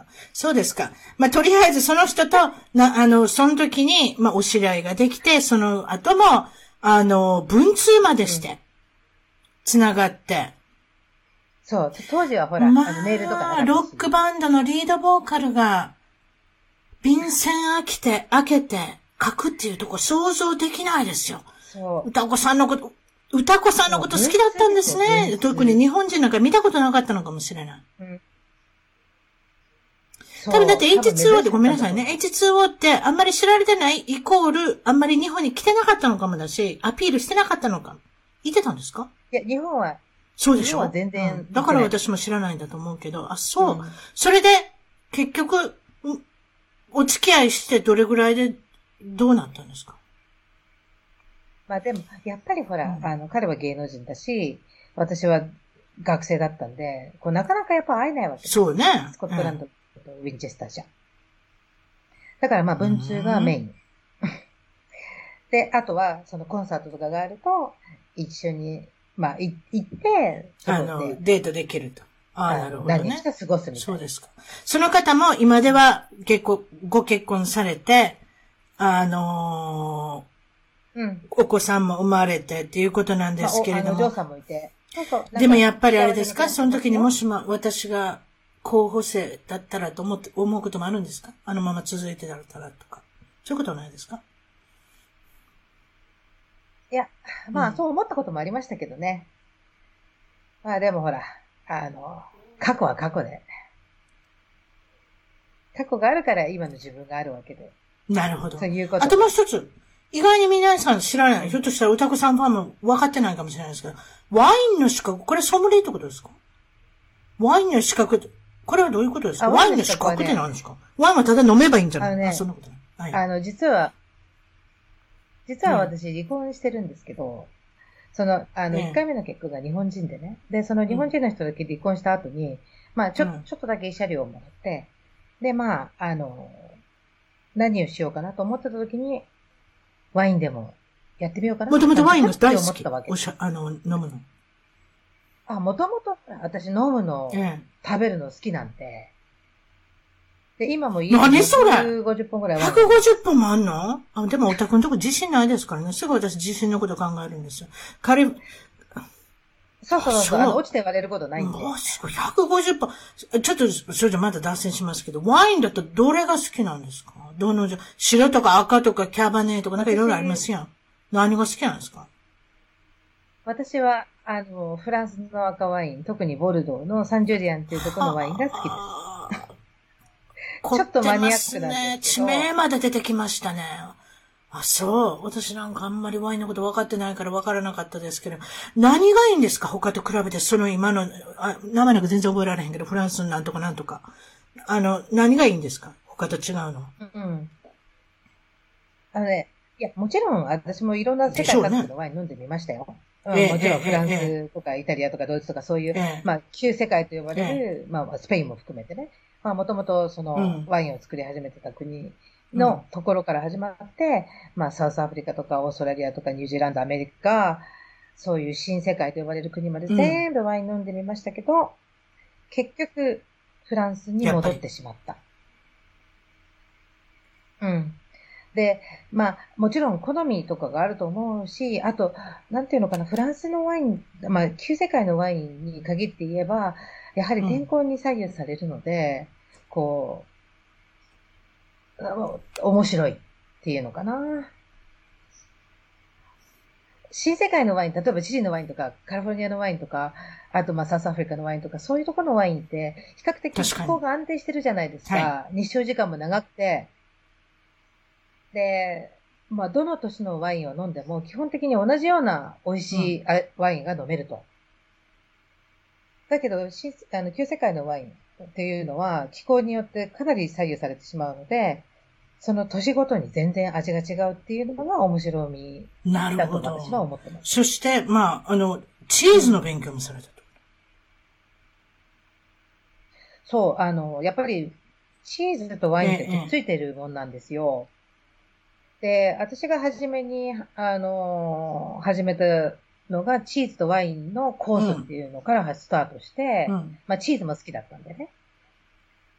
それでそっから、あの、先生に褒められたんです。あの、テイスティングした時のコメントを。はいはい、で、あ、まあ、私って結構あの、なんかほら、あの、豚のおだてりゃ木に登る系なんで、なんかもしかして私って才能あるのかしらなんて思っちゃったわけですよ。うん、あるんじゃないですか？あの、ワインの。うん、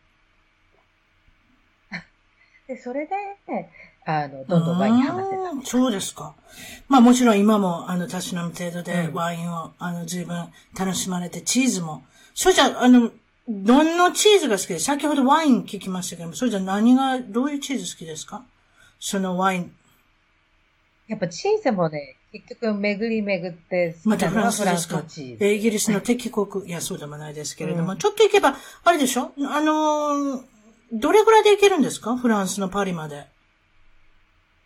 えっ、とね、パリまでだったら電車で2時間15分ぐらい。あ、そううん。だからまあ、東京から、あの、神戸とか大阪とか行くのと同じ感じ、うん、ね、多分ね。名古屋ぐらいでしょうね、多分ね。そうですか。うん、近い。日本の出身地まで聞いてませんでしたけれども、こちら、こちらは東京、東京でも赤坂の近く。違いました？え？あ、違う。四谷？の近くなんですか？あ、ね、生まれは実は私築地、あの、市場のある、魚市場のある、世界で有名な。市場で有名な。築地の、えっと、うん、えっと、生まれは日赤病院ってか、日赤病院で生まれたんですね。で、着々の江戸っ子で、えー、っと、うん、弟さんとか妹さんとか誰か、ご兄弟いない。あ、私は妹が一人、いくつ離れてるんでお父さんは、その当時は、えー、ご両親は生命保険の会社で働いてらっしゃって。そうですね。うち、うちは、うん、生命保険とか、あとは不動産とか引っ越しが大変じゃなかったですか？そういう保険屋さんっていうのは。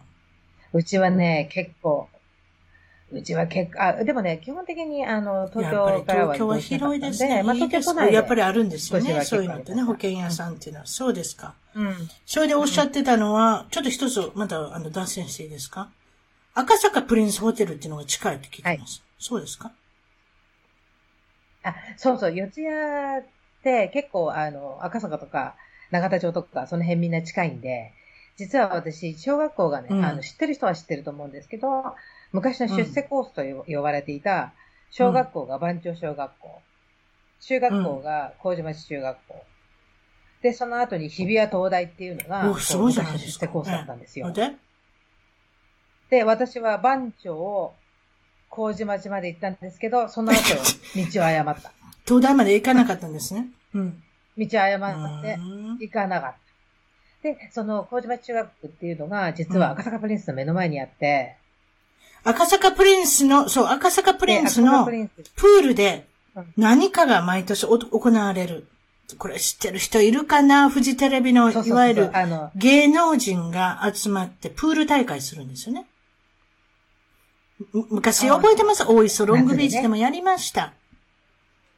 大昔は誰がキャプテンでした？誰が赤と白と分かれたりとかして、誰でしたっけね？全部ひらがなで書いてください、皆さん。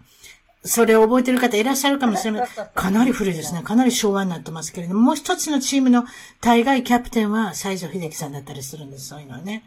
えー、覚えてますか皆さん？えー、必ず、必ずアイドル。アイドルじゃないですよ。あの、雇ってきたどっかのあれですよ。端くれの、端くれの女優さんが騎馬戦で、だいたいビキニのトップがポロン。そ、それを見たさに皆さん、あれ見てたすごい世の中でしたね。ポロンができた時代。え今はだ、だ、ダメだと思いますけれども、夜の、夜の、夜、だって、あの頃。夜の8時からそのができたんですよ。多分8時くらいから見てたでしょ？特別番組だったじゃないですか。芸能人が集まる。うん、特別番組。ね、そう。そういうことでしょ？特にあの、うん、渡辺プロの方とか、なんかそういうことですね。ちょっとわかりはないですけれども。鍋プロとかね。鍋プロとかそういう方が行くんです。山口百恵さんとかそういう古いですね。私もそういう方はあんまり行かないと思いますけど、このなんとかプロによって、このエージェンシーっていうんですか、あの、事務所によっては、がっさり、あの、生かされたりしてますもんね。えー、そうですか。それが、なんとその赤坂、何言うてんね赤坂プリンスホテル閉まるんですって？その、あの、収録の時は。あの、閉まるんじゃなくて、あの、うちの学校から、は行けないように、まあ、早く返される。近所の学校は早引き？まあ、半日で、もう収録があるから。うん、もう。は、それは知らん。そうそうそう。だ芸能人来てほら、おあの、みんなさ、あの、塀から見たりとか。そういうこと。ああ、塀から見た。見ました？昔、塀から。見なかった？いや、そうですか。小さな時の歌子さんはどうだったんでしょう？活動的だったんでしょうね。小学校の時とかは、もう全然普通に男の子と喧嘩してましたね。うん、もう、大した理由じゃないんだけど、例えばなんか、あの、なんかこう、ピッて取られたとかね、鉛筆取られたら取り返すみたいな、うん、そんな、なるほど。感じでした。本が大好きだった。うん。本はね、もう今でも好きですよ。本は今でも好きで、今でも読んでこれはその影響があったんですか？本が好きになった理由っていうのが。うん。あの、うち実はお手伝いさんがいたんですよ、はい、住み込みの。いいですね。子供の頃。で、で、あの、み、みっちゃん姉ちゃんっていうお姉ちゃんだったんですけど、まあお姉ちゃんってほど若くなかったのかな。でもまあ私いやですよ、お姉ちゃんって呼んであげたら機嫌がいいもんです。そこでおばさんにか、おばさんって呼んだら機嫌悪くなりますよ、朝から。うん。で、あの、みっちゃんがいつも本を読んでくれて、その影響で私はとっても本が好きになって、あとみっちゃんはね、あの、イタリアがすごい好きで、カンツォーネとかも好きで、よく聞いていて、私は子供の頃に、どうも、カンツォーネを歌ってたらしい。もうそんなこと時からカンツォーネを、あれですね、慣れしたんで、慣れしたんで歌ってたんです。そうですか。うん。なんかね、ほら、やっぱ子供って耳から入って口から出るでしょ。だから自分で、こう、覚えたものをただそのまま口から出すっていうので、普通に歌ってもちろん妹さんとお人形遊びしたり、ままごとしたり、リカちゃんで遊んだり、そしてレンゲレンゲを積んで、帰って、うん、積んで編んだり、なんかそういうこともあるんですけれども、それじゃ、小学生、中学生の思い出何かありますか、うん、小学生の頃は、だからそうやって、あ、でもね、よくね、そう、あ、野球とかやってました。あの、実は私、実は私、ね、私、阪神ファン。うん。それはほら、出身がね。だ巨人ファン多くないですよ。だって全国区ですもん。もう、えー、ニューヨークヤンキースと一緒ですよ。どこでもファンがいる。どこでもファンがついていく。でも今頃阪神タイガースのファンはどこでもいますから、どこでも皆さん見に行くんだと思いますけれども、そうですか。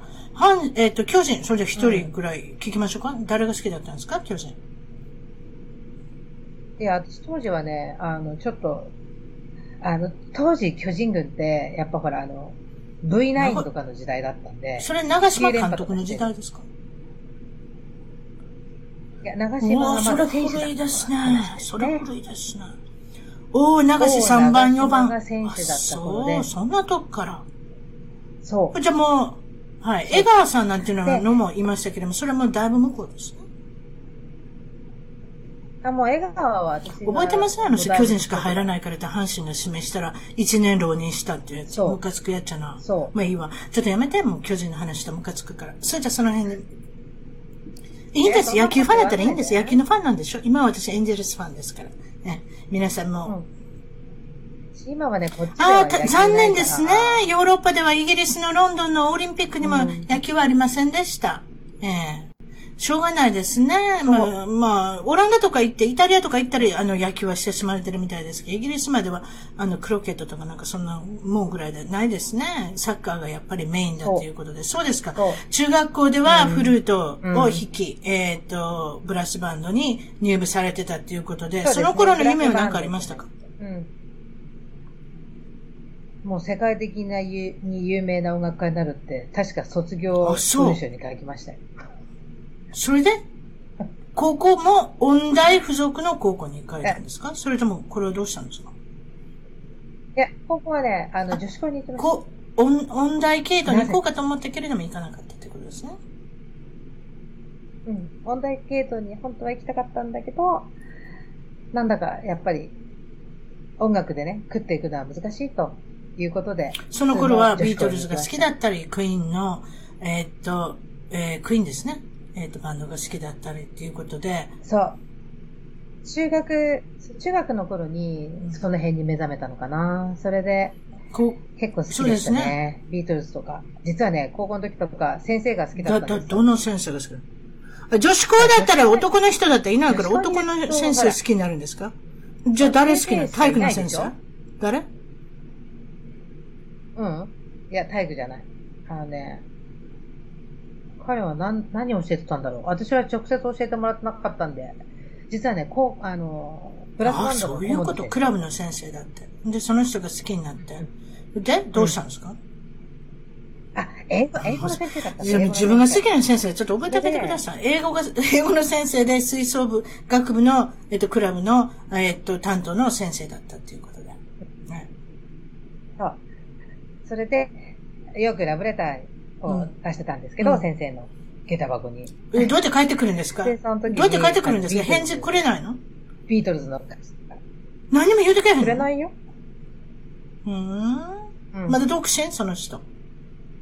で、あそうもそういう時ですよね。橋が転んでも笑うような年ですから、誰か、あの、男子を見つけたらってなると、吹奏楽部の先生になったと思いますけれども、この頃からとても英語が大好きになったっていうことですか？英語は大好きでした。中学の時から実は英語は大好きでした。それで、うん。あの、中学の先生が、普通日本人の英語の先生って、英語の発音ができないじゃない今でも私覚えてますよ。中学校、高校の先生。むちゃくちゃ。そう。いやいや、あ、それ、そう th の発音もできてません。はい。そう。で、ところが、私の英語の先生は、あの、th も何かおお素晴らしいですね。そういう方でついていくんだって、そういう方が教えられるんだったら、あれですね、随分やっぱり、ためになりますね。そうですか。そういうことで、お母さんも、うん、あの、ぜひ、あの、大学、あの、留学なんかしてみたらいいんじゃないっていうふうに言われてたんですね。そうですね。うち、実は母親が留学したかったみたいなんですけど、どうちの、まあ、おばあちゃまが出さなかったんで、自分の娘には留学させたいと思ってくれたようです。そこ、そこだから、あのー、始まって、えっ、ー、と、ゆくゆくは行くようになるんですね、結局ね。そうですね。高校卒業して、あの、その後にうちの母親が卒業した学校、あ女女子校だったんですけど、そこがね、あの、イギリスにある大学と、提携校、姉妹校を作るっていうことになって、はい、で、それで、まあ、ちょっとお姉ちゃん、一期生だだけど行ってみないそれで行かれるんですね。なるほど。はい。で、さすがに、こっちって、英語もろくに喋れないような、まあ、子供が入れる学校なんてないんで、で、そこの提携の学校で英語を勉強しながら、自分の好きな、こう、 subject、自分の好きな学科を選んで勉強できるっていうような大学だったんですね。まだ聞いてませんですけど、海外に興味を持ったきっかけ、もちろん音楽が大好きだったっていうのはありますけれども、海外に来たり聞いてもらいますけれども、うん、いかがでしょ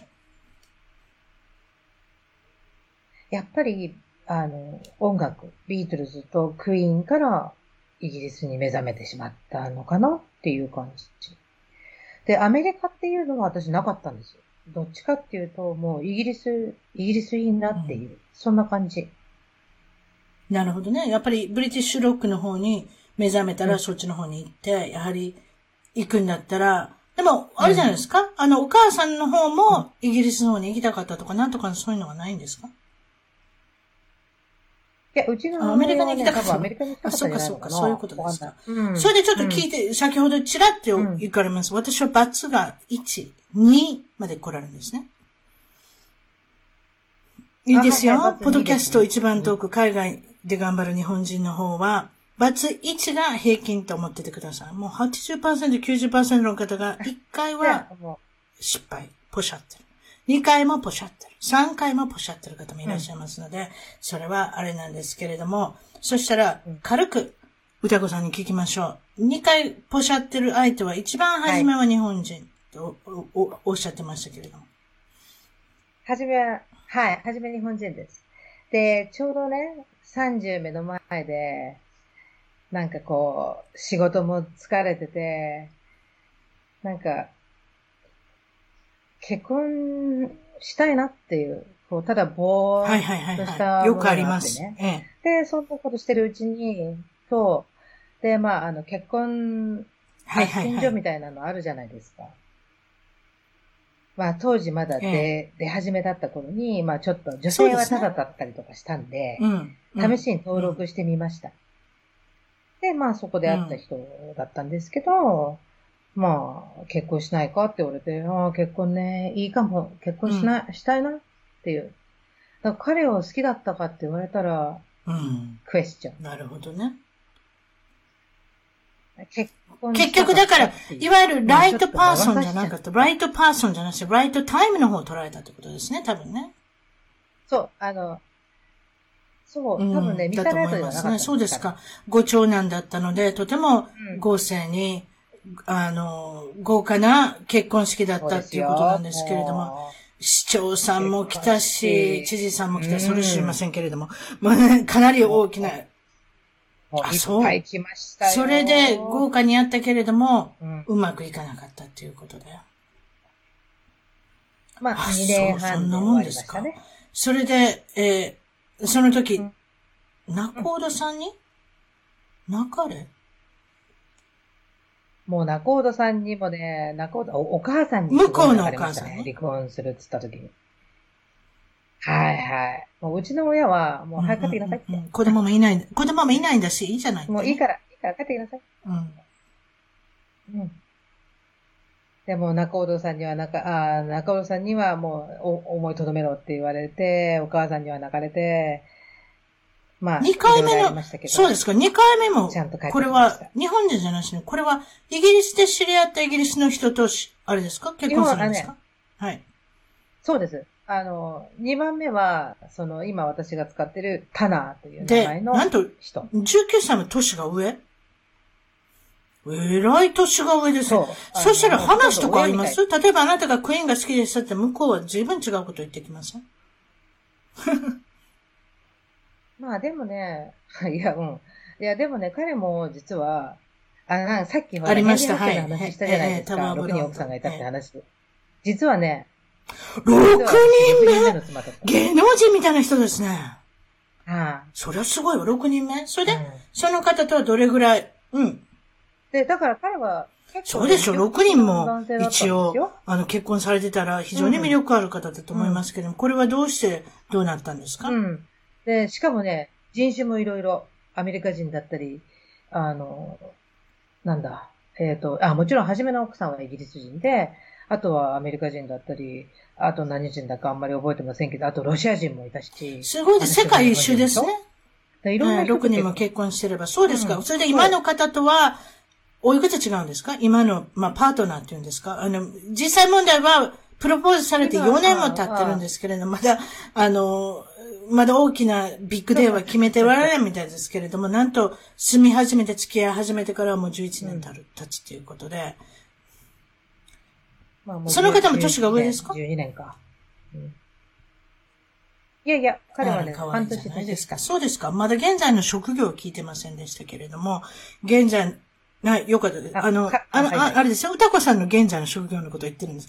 現在の職、か、彼も置いときましょう。彼ええ、彼を置いときましょう。たくさんもいろいろ、あの、ご主人だったり、婚約者だったり、いろいろ出てきますので、この辺でちょうど、あの、現在の職業ということで、皆さん、先ほどワイン飲んで、チーズ飲んで、あチーズ食べて、いろいろ食べること好きとも、あの、おっしゃってましたけども、やはり食べることが絡んでるということで、現在の職業は何でしょう？現在の職業は、実は、あの、ロンドンにある結構有名な、あの、ベーカリースクールで、パンを教える先生。私ちょっとそうじゃね、あの、ウェブサイトの方を見せますので、あの、ちょっと、見てくださいね。もう一つのデバイスの方で、ちょっと見てみてください。こちらありますね。えっ、ー、と、こちらが日本語と英語の方に出てきましたけれども、うん、これでクリックして日本語の方を押してみましょう。こちらは、えー、っと、画面にも出てますけれども、これなんて読むんですか？ペティット？ペティット？ペティットプチボヌール。プチボヌール。先ほどフランスが大好きだとおっしゃってましたけども、はい、やはりこの辺に出てますね。えー、っと、えー、プチボナール。ね、ボナール？こちらで、ボヌール。ごめんなさいね。ボヌール。カトリン・ドヌーブさんみたいですね。そうですか。えっ、ー、と、こんな感じで、日本語の方を押し、えー、と押していただいたら、こんな感じでいろいろ出てくるんですけれども、クラスを教えておられるということで、えっ、ー、と、こちらの、えっ、ー、と、パンだったり、お菓子だったり、それで、パンとお菓子、ケーキのご注文、もちろんその販売をされてるってことなんですけれども、で、こちらの、こちらの、えっ、と、はい先ほどそちらに、えっ、ー、と、下に E メールが書いてありますけれども、えっ、ー、と、お問い合わせの方はその E メールに、方にやら、あの、出していただいて、ここのウェブサイトを押すと、今度は、こんな感じで、 Bread Ahead Bakery っていうことなんですけれども、これ全部英語の、あの、サイトになってきますけれども、はい、2013年から、あの、始めた、はい、えっ、と、この、えっ、と、会社なんですけれども、えっ、と、 founder、この方が、マッシュ・ジョーンズさん、そして、えー、っと、ここにいろいろありますね。えー、っと、マニュエルさん、そして歌子さんはここにありますね。あと、ケビンさん、ロバートさんということで、この4人のメンバーで、えー、っと、こちらはあれですか？クラスをしているってことですか？ベーカリーのスクールってことそうですね。スクールで、まあ実際教えてる先生は、あの、フランス人のマニュエルと、イギリス人のケビンと私がメインになってそうですね。ちょっと、えー、っと、はい、この辺にしました。後で、あの、インスタの方、皆さん楽しみにされてると思いますが、インスタの方にたくさんパンとかお菓子の、えー、っと、写真がありますので、あの、後で見ていただきたいなと思います。それで、えー、っと、これはもともと、パンを学んでたわけじゃなしに、一番初めに職業でついたのは金融業界。そうです。あの、イギリスで大学終わって日本に戻って、英語が喋れるっていうだけで、どこでも入れる時代だったなるほどね。当時バブルだったんで。で、もう本当に英語ができてタイプができたら、もうそれで、はいどうぞ。うちは雇いますっていうことで、うん、金融一筋に30年間、あの、勤続されて、そういうことですね。そうですね。ほぼ、ほぼ。で、もともとお料理が大好きだったので、そそういったことで、日本にいた頃から日本料理を習ってみたり、中華料理を習ってみたり、合計して18年間、日本料理の方は、えっと、勉強されて、5年間は中華料理を学んで。っていうことですか？それで基礎が、お料理の基礎がつき、はい、そのロンドンに来てから、いろいろ料理を教えてたり、それでどうしてこのパンの方に行かれたんですか？そうしたら。あのね、やっぱり、ロンドンでは日本のパンって売ってるんですけど、高いんですよ。なるほどね。はいはい。で、ちっちゃい、ちっちゃいメロンパンとかが、日本でいくらぐらいですか ?3 本だった。高い !450 円高いそしたらあれですね。あの、閉店間際に安売りの時に行かなきゃ。いや、違いました。いや、でもそれ高いんですね。高いですね。そうそう、でも本当そんな感じ。はい、はい、うん。で、まあ食べたくても買えない。で、当時私来た時は学生だったんで、もう全然お金ないし、もう買えないし、はい、日本のパンは諦めていました。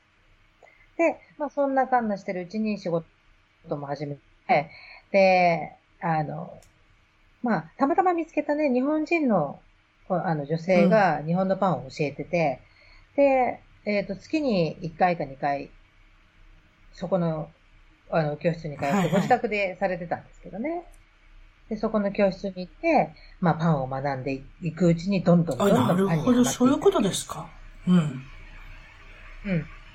で、日本のパンだけではなくて、あの、あの、もちろん、辰巳さんなんかご存知だと思うんですけど。サワードグレード好きですよ。あの、あ日本にはないですね、あんまりね。うん。そうそう。ほら、あの、特に、あ、そちらのあったら有名なそれとクラムチャウダーと一緒に食べるんです。はい、美味しいです、ね。あるじゃないですか。うん、そう。で、まあ、サワードとかにもハマってったり、うん、もういろんなパンにこう、えーえー、日本とまた違ったパンっていうのはどういったものが、まあ、サワード以外にはどういったものがありますか？カンパーニュとか、あとは。あ、イタリアンブレードも違いますね。はいはいはい、はい。フォカッチャとか、チバッタとか。パンは奥深いですね。うん、そういった意味では。日本では奥深いですよ。焼きそばパンもあれば、メロンパンもあれば、アンパンもありますし。すごいですね、焼きそばパンって。うん、炭水化物の塊ですよ、よく考えたら。そう。ええー、お腹すくわけですよ、すぐにね。あ、ごめんなさい、その、えー、でもね、いや、でもね、焼きそばパン人気あります。売ってたじゃないですか。よく売店とかで。よく買ったものです。うん、そうですか。うん日本のパンと、このイギリスのパンはどったことが違いますか？今もちろん焼きそばパンなんて言っちゃいますけれども。えっ、ー、とね、やっぱりまず、あの、そのまま食べれるお惣菜パンって比較的少ないんですよ。例えばほら、ソーセージが入ってたり、うん、チーズが入ってたり、そういうのがまず少ないし、あと菓子パンと呼ばれるものがあまりない。そうですね。あげ、あのーうん、そうですね。カスタードクリームとか好きなくせに、クリームパンもないし、アンドーナツもないし、どう、まあ、アンドーナツはないけど、まあ、ドーナツの中になんか入ってるのもありますけど、そんなに美味しくないですね、驚いて。いや、実はね、あの、うち、あたりが、私が働いてる Bread Ahead ではドーナツが一番有名なんそういうことなんですね。うん。それでお教室をやっておられるとことで、もちろんそのパンとお菓子の販売もされてるんですけれども、えっと、教室をやっておられるってことなんですけども、はい、そのクラスの感じを教えてください。えっ、ー、とね、今、あの、ブレタヘッドでやってるクラスは、えっ、ー、と、まあ、大体平均して、まあ、8人から14人ぐらいの生徒さんに、3時間であ、そうです教えてます。うん。で、まあ一つのクラスでパン、まあ3つから4つぐらいを教えるんですけど、それが半日のクラス、3時間。で、もう一つ、あの、ランチを挟んで1日のコースっていうのもあって、そちらだと、まあ、朝10時から始まって終わるのが、まあ。なるほど。丸1日コースと半日のコースが分かれてるということで。それで、例えばパンとかお菓子、はいうん、ケーキの販売はどんな感じですか？うん。えっ、ー、と、今は、あの、そう、あの、こっち、こっちにある、まあ、レストランさんで、お惣菜のデリバリーをやっているところに乗せて配達をまずさせていただいているのと、うん、あと、あの、個人で40ポンド以上お買い上げいただいたお客様には、ロンドンのゾーン2までだったら、お例えば、例えばあれですね、お誕生日会だとか。そうですね。例えば、あの、お誕生日だから、パンたくさん欲しいとか。あまあ、今はちょっとコロナでね、ね、パンデミックなことになってますけれども。全くまあ、もう少しでしょうね、それもね。だから、うん。まあ、そうしたら、例えば、あの、お子さんのお誕生日会でパンを置きたいとかね。とか、まあ、何かそういうことがあれば配達しますし、あともちろん、あの、これから Bread Ahead を続けていくかどうかってなった時に、もしかしたらまた自分で自分のビジネスを始めるとなったら、そうですか。あの、そのことも聞かなきゃいけないですね。将来の夢、展望、抱負、最後に、あの、教えていただいたらなと思います。いかがですか？実は私、将来の、まあ、夢は、有名になることなんですよ。うん、ちょっとなんか漠然としてるんですけど、うん、例えばこれからだったら、まあ、近い将来は料理本を出すとか、ええええ、あとはテレビに出るとか、まあ、そういう形で、まあ、あの、皆さんに日本のパンを分かってもらいたい。イギリスにとかヨーロッパに住んでいる皆さんに日本の美味しいパンを伝えていきたい。いいですね。うん。で、あの、また逆に日本の皆さんには、こんなに美味しいパンもあるんだよっていう海外のパンを紹介できるような、うん、ああ、なるほどね。わかりました。例えば、そのサワードとかまそうなんですよね。こっちに来たらいろんなものがあるんですよね。 rye bread だったり、 sourdough だったり、先ほど言った、例えばイタリアンとか、 Irish の soda bread とかなんかいろいろありますね。言い出したきりないですけれども。そうそう。だからそういうものを、まあ日本人の方にわかりやすく日本語で説明できるような。わかりました。それじゃですね、これ今から、えっと、インスタグラムの方のお写真をちょっと、あの、皆さんに紹介したいなと思います。まあ、ラジオ聞いてる方は、よかったら、一番トーク .com、一番トーク .com のトップページの方から、えっと、動画を、あの、ぜひ、収録の模様を見ていただいたらと思います。そしたら今、Facebook で、えっと、皆さん、待ち構えておられると思いますので、どんな実際問題、どんなパンを焼いておられるのかっていうことを見せたいなと思います。ちょっと待ってくださいね。私にこんなことができるかどうかちょっとわかりません。あ、できましたね。ということで、これが、えっと、これも、えっと、プティ、何でしたっけ？ペチ、ペチペチボヌールって読みます、皆さん。えっと、そこに綴り書いてますので、画面の方を見て綴りをされて、えっ、ー、と、インスタグラムの方を探してください。多分、タナー歌子さんでも出てくるんじゃないですか？これ、歌子タナーで。じゃあ、歌子タナーで、あの、出ると思いますので、はい、そんな感じで。それで、えっ、ー、と、クラスの、えっと、問い合わせ、そして販売の問い合わせ。日本の会社なんかでもね、会社ぐるみでね、ちょっと、あの、パンのパーティーとかやられたらいいんですよね、お昼とか。なんかそういった時にも、えっと、デリバーとか、あの、ね、もちろんそのできるっていう体制を整えてるっていうことなので、その Gmail の .com の住所の方も、もちろん一番トーク .com のゲスト情報につけますので、それで今見てるのは、お写真なんですけれども、これは、パンを練って、これですか？あれですか？グラムを測りながらこれやるんですか？そうです。うちは、あの、全部、はじめ、計量から全部、生徒さんそういうことですね。それで真ん中は、えー、っと、はい。これもパン作りで、パン、これパンを切るときの包丁ってどんなの使うんですか？うちの包丁？うちの包丁でいいんですか？普通の包丁。ストストと。それで、これ、あの、うん、今見ているのが、これは何の、うん、な、何か、あれですか？中に、あの、入れてるやつですか？ジャムパンあ、違った。わかんないですけど。えっと、メロンパン。ごめんなさい、メロンパンですね。そして、うん。ええ。で、その下ドーナツですね。美味しそうですね。それじゃ人物の紹介からしていきましょう。これはもちろん歌子さんなんですけれども、隣の男性と二人写ってるのは、これは仕事仲間ってことですか？ここれ何ですか？いや、違うんです、これが。実は私、あの、2018年に BBC、あの、こちらの国営放送に、5チャンネルの中の一つ。番組に出たんですよ。はいすごいですね。そう言ったら皆さんすごいでしょ。希少価値ですね。5チャンネルしかないところの一つに出たっていうことで。はい。お、お料理番組に出た。うん。はい。で、そこの、お料理の勝ち抜き戦に出たんです。で、残念ながら勝ち抜くことはできなかったんですけど、はい、あの、なんと売上第一位。おそうですか。こちらの、うん。で、それも、もちろん日本のパンで。教えてください。どんなパンだったんですか？どんなパンを作ったんですか？えっとね、アールグレーとシトラスピールが入った柔らかい日本のパンです。だから、イギリスのアールグレーと日本の柔らかいパンなるほど、いいですね。こちらで大勢で映っておられるのも多分これ BBC の時のお写真だと思いますけれども。うん、そうですね。そちらが、あの、ああ、そういうことです。ピンクのすごい派手な、あの、お、お召し物の方がいらっしゃいますけれども、そういうことですか？そして BBC に出られたっていうことですけれども、もちろんここに出てくる、はい、これ初めの、あの、写真なんですか中に何か入ってるんですかこれクリームが、でも、パンはちょっと茶色で美味しそうですね。これを教えてください。何ですか？あ、それはね、ドーナツ。それはドーナツ。それ？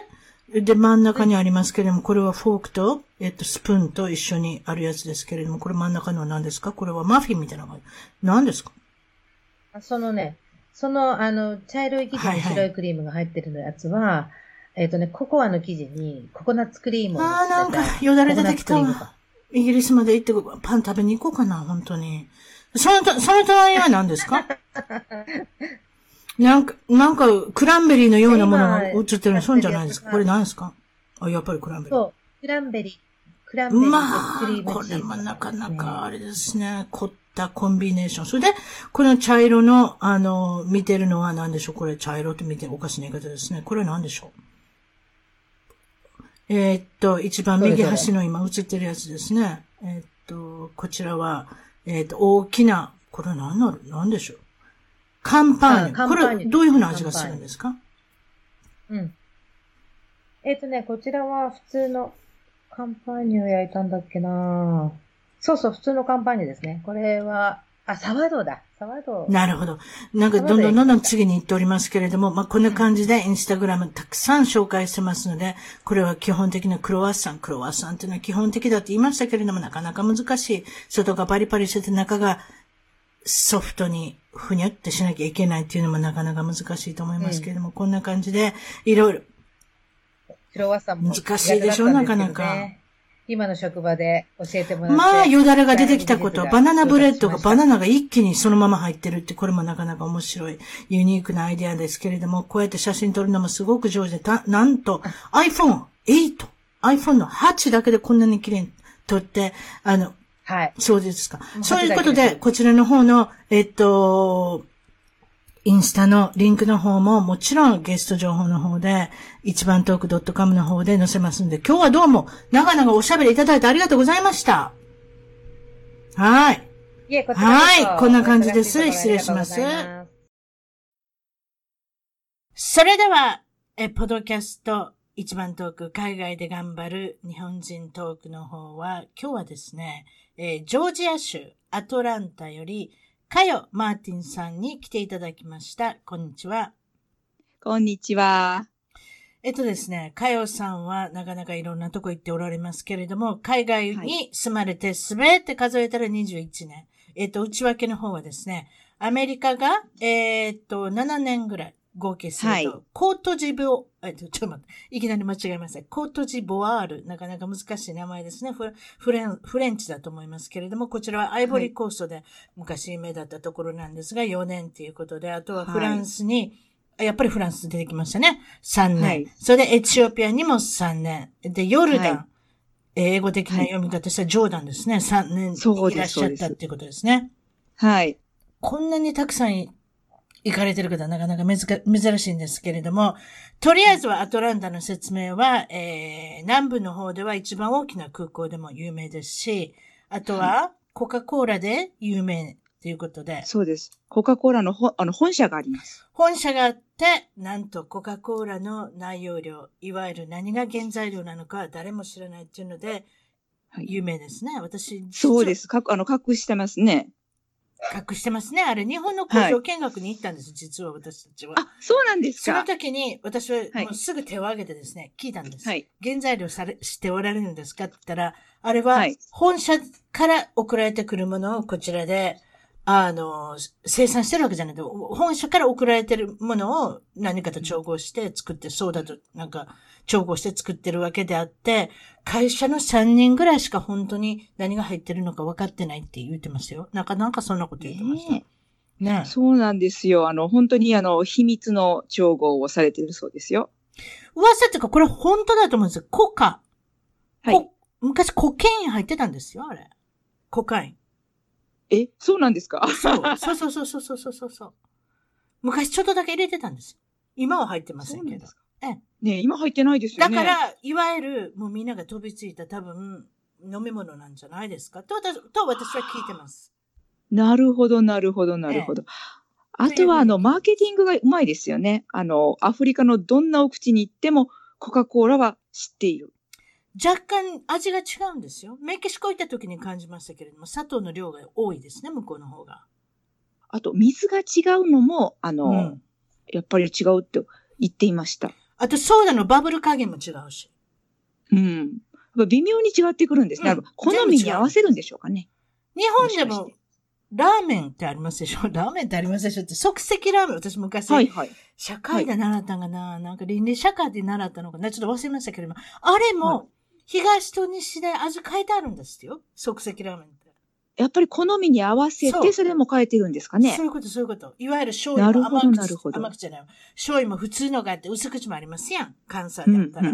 そういう、その味の感じをたった日本だけの小さな国であっても、もちろん1億2500万人で大変な数が住んでおれおられるので、そういったやっぱり好みに合わせてマーケティングが違うっていうことが結構あったりするのが、もちろんそのコカ・コーラも世界のコカ・コーラは各地によって味が違うっていうので有名ですね。うん、面白いですね。うん。あとは今ちょっとあれですけれども、そちらアトランタのブレーブス強かったですね。ちょっと負けちゃいましたけど。そうですね。あの、ご存知、よくご存知ですね。いや、野球大好きですから。野球の話したら1時間でも2時間でも喋りますから、私。あね、あの、ブレーブス。私も野球あんまり知らないんですけど、あそこの球場が素敵で、あの、行くんですよ、時々。あ子供たちを連れて、ね。あそこなんか急にオーナー変えてまた新しい新球場作ったり、なんかややこしいことしてますね、そういえば。そうです、そうです。ただあの素敵で、めちゃめちゃ新しかったのにまた建てたんですよ、確かなんかそんなんで。10年くらいしか使ってないのに、また新しいのを建てたので有名なアトランタブレイブそうですか。うん、私が引っ越した時はもう新しかったですね。うん、多分そうですね。あなたの前だと思う。はい、もう昔から知ってるんです。そうですか？アトランタブレイブスさん。あの、来年も頑張ってください。私たちの近所は今ドジャースで、ドジャースで盛り上がっておりますけど、すいません。ねドジャースの方が勝ってしまったってことですね。決勝戦がドジャースだったんですもんね。はいそ、そうなんですか。私もそれすらよくわかってないんですけど、あとは連れて行きながら。フットボールもありますね。フットボールもあります。よくご存知ですね。ファルコンですかね。うん。あそこは。知らないんですけど、盛り上がってますよ。あそこはいつもゲームで勝ってて最後で負けるチームで有名ですね。すいません。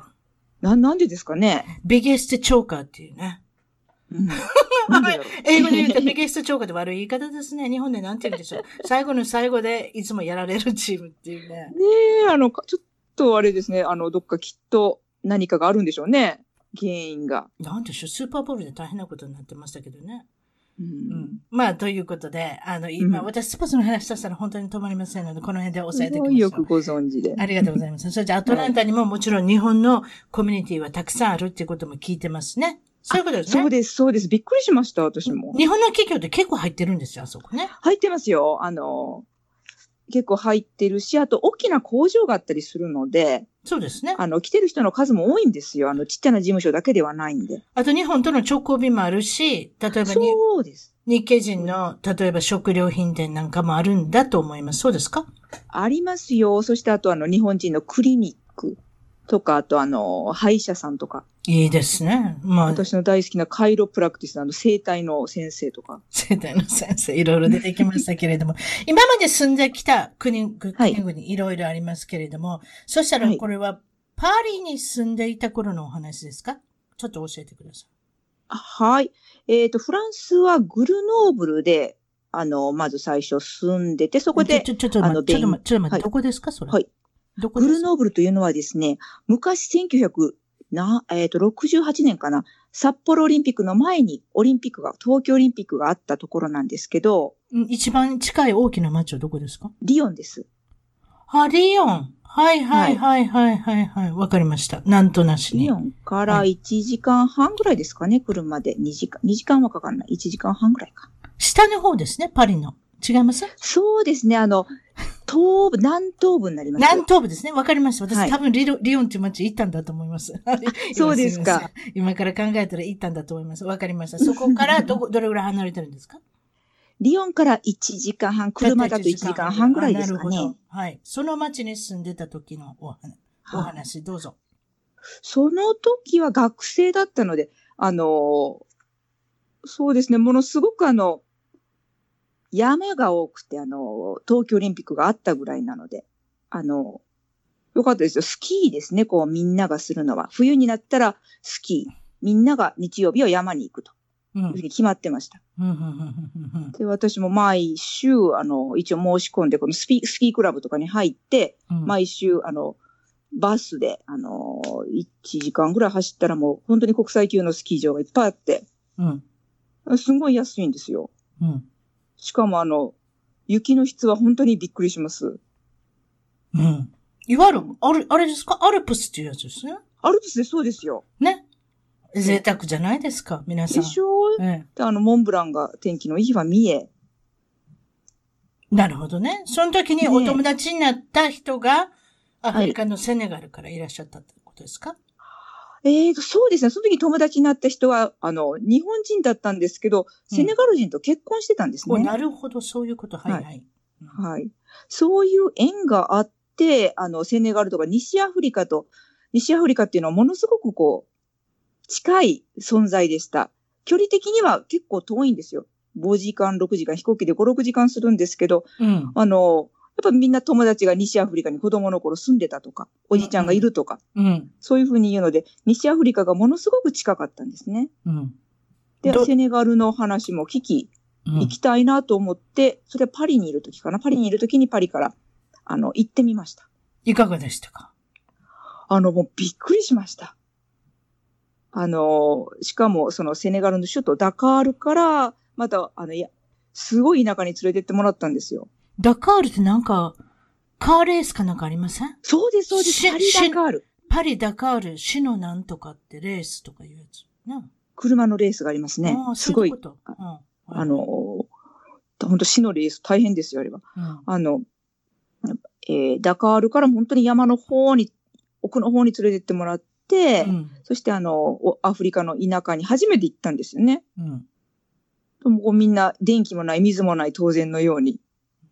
でも私たちもてなしてくれて、どんなとこ行ったんですか？すごいですね。うん。ねえ。そしたらなんかろうそくの光とか、あと楽器もないけどなんかその辺のもの叩いたりしながら、音楽を奏でて。うん。で、あ素敵だなと思ったんですよ。うん。でも幸せそうなんですよね。もうみんな本当に笑って。あ、そう。うん。ということは、パリでの生活と比べて全然違うんですね。みんな笑って、みみんな笑って言ってるけど、パリの人あんまり笑ってないってことかな。ちょっと。あと、まあ、文句を言いますからね。言い訳とか文句とかをパリの人はね。ね後でまた教えてください。はい、いろんな文句がパリの方あると思いますけれども、そうですか。はい。あの、もちろんパリ大好きなんですけど、でも、アフリカでもびっくりしました。あの、みんな幸せそうにお金もない、水もない。うん。で、電気もない。でも本当に幸せそうなんですよ。内々尽くしでもやっぱり幸せはあれですね、違うんですね。価値観が。そう多分なんですよ。人生の価値観が全然違うんでしょうね、そういうところで。ねえ。あの、食べ物みんなで分けて、そして輪になって。うん。うん食べ物は合いましたか？あの、セネガル美味しいですよ、食べ物。あ、そう。あ、うんそう。それは知らなかった。あああいうところってのは辛いもの食べるんですか？甘いもの食べるんですか？何食べるんですか？肉もいっぱい食べるでしょ？お肉。えっ、と、セネガルはあの、お魚も食べるんですけどね。お、お魚も食べる。ということは、うんお魚、あの、揚げたものを、あの、うんご飯の上に乗せて食べたり。うん。うん。あそうですか。ご飯の美味しいところはいいですね。そうですか。うん、ご飯でしょ美味しい。あの、西アフリカ、特にもともとフランスの植民地圏だったところは食べ物美味しいです。あ、それはわかる。イギリスの領地だったところ美味しくないな。うん思いました。私はそう思いました。新婚旅私は行、そう思いました。新婚旅行旅行にタヒチ、あの辺行ったんですけれども、フランスの領土だったから行ったんですよ、私は。その前で私失敗してますから、イギリス領土の、あの、カリブの島行って美味しくないと思ったから。同じ島やったらフランス領土のとこに行ったらいいだろうなと思ってね。元フランス領って言うんですか？ちょっとわからないですけど。そういうとこ行ったらやっぱ美味しかったですね。そうですか？西アフリカにいらっしゃった時に仕事も探した。そこで、もう、ただあれですか？いや遊びに行っただけで？そういうこと？あ、遊びに行って帰ってきたんですよ。一応パリにあ帰ってきて。うんうんうんで、もうすぐ仕事探さなきゃなと思って、これは。うんうんうん、でも、あの、西アフリカだったらどこでもいいと思って、うん、すぐ探し始めたら、コートジボワール、なんかよくわかんなかったんですけど、見つかったんですよ。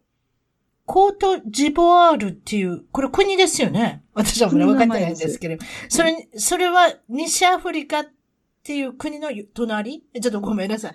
西アフリカっていう地区で。すす。国そうです。あ、そう。なんかあの辺国いっぱいありますやん。そうです、そうです。で、その隣にあるわけですか？隣、あの、隣はですね、ガーナなんですよね。あ、ガーナ。昔有名ですね、チョコレートで。ロッテの。そうそうそうそう。ええイギリス領ですけどね。ええイギリス領。昔本当にあそこの経済はカカオしかないのかと昔小さい時思ってましたから、そう、そうかどうかわかりませんけど。カカオはでも実はコートジボワール生産高1位なんですよ。ロッテが勝手に決めただけですね。ガ ガーナチョコレートを売りたいから、ああいうふうに、あれですね。あの、カカオマスの、あの、写真というか動画を送ったわけですか。そうですか、コマーシャル。それで、日本の商社を見つかるってことね、コートジボワールそうです、そうで。す。でもすぐ行きました。なんかよくわかんないまま。もう仕事も辞め、すぐ行って、ええ。あの、あ、もうこれ行った瞬間に、あ来てよかっったと思いました。た。本当？で、どうなったんですか、あの、まあそれで仕事を始めて、こう毎日ワクワクするじゃないですか。ワクワクしたり、こう知らないもの見たり、うんこうドキドキしてワクワクして、うん。あ、あの、これはいいと思いましたね、最初、何ヶ月かは。そうですか。そ、それでまず、くもちろん空港につ着いて、はい。ってことですねそ。しそうです。空港に着いて、そしてその晩はホテルに泊まって、うんで、その次の日から、あのーアパートに入ったんですけど、うん。で、あのーまあ、スムーズに、生活も始まり、スムーズに仕事も始まり、で、友達もでき、あのーこれは合ってると思いましたね、最初、本当行った時に。日本人も結構いるんですか？日本人はですね、えっ、と、昔は200人ぐらいいたらしいんですけれども、うんうんそれから、あの、一度クーデターが起きて、クーデター未遂が起きて、うん1999年に、それからごうんどっと減って、うん私が行った時で100人ぐらいだったのかしら。うーん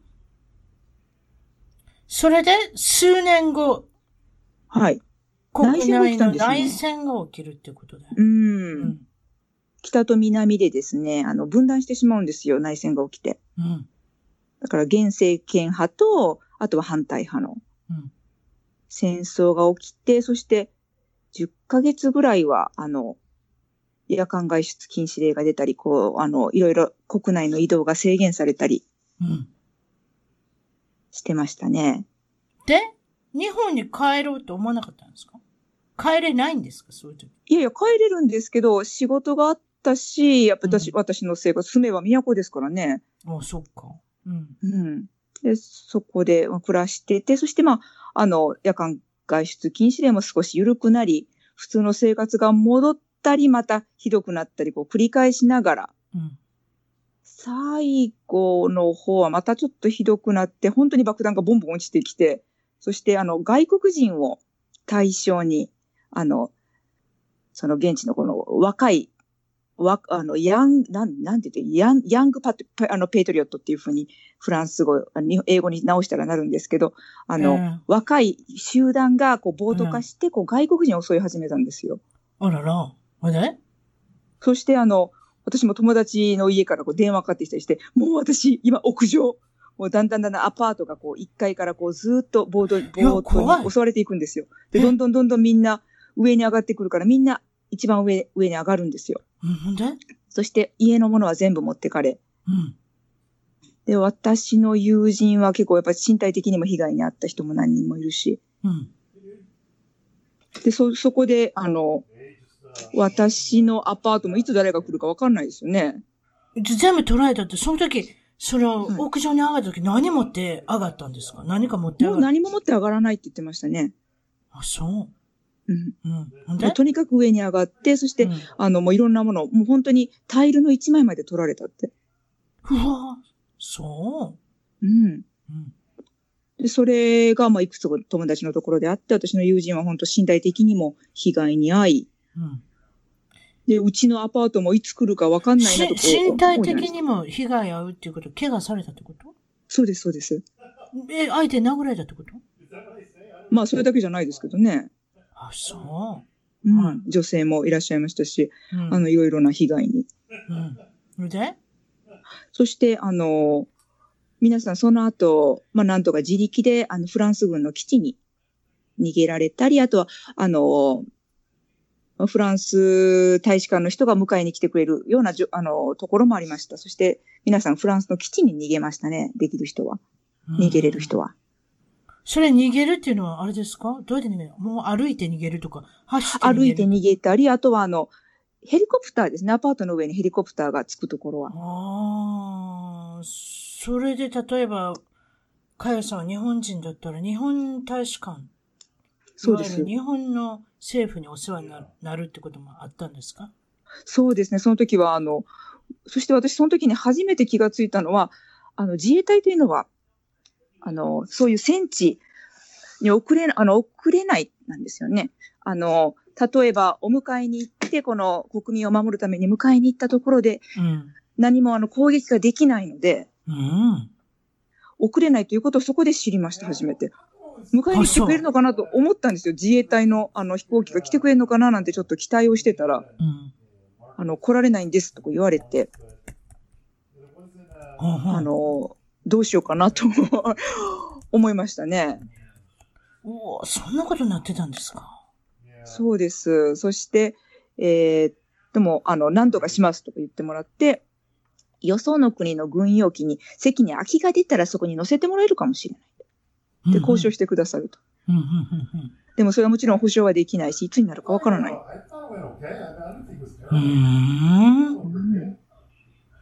で、その時、でもそういうことが何度もあったので、実は一回、一回だけではなかったので、うん、もう準備万端でいろいろなものを備蓄があったんですよ。うん、で、こう備蓄を食べながら、うん、そしてあの、えー、一日一回はアパートに住んでる人たちもみんなそういう状況が長かったので、仲良かったので、みんなで集まって、うん、で、あの、シャンペンとか飲んで、うん、で、あまあちょっとあの、バカ話とかをして、うん、そして部屋に戻るっていう生活を一週間ぐらいしてましたね。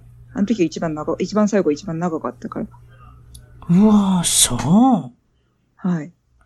そんなまあ本当に、あの、うんどうなるかなと。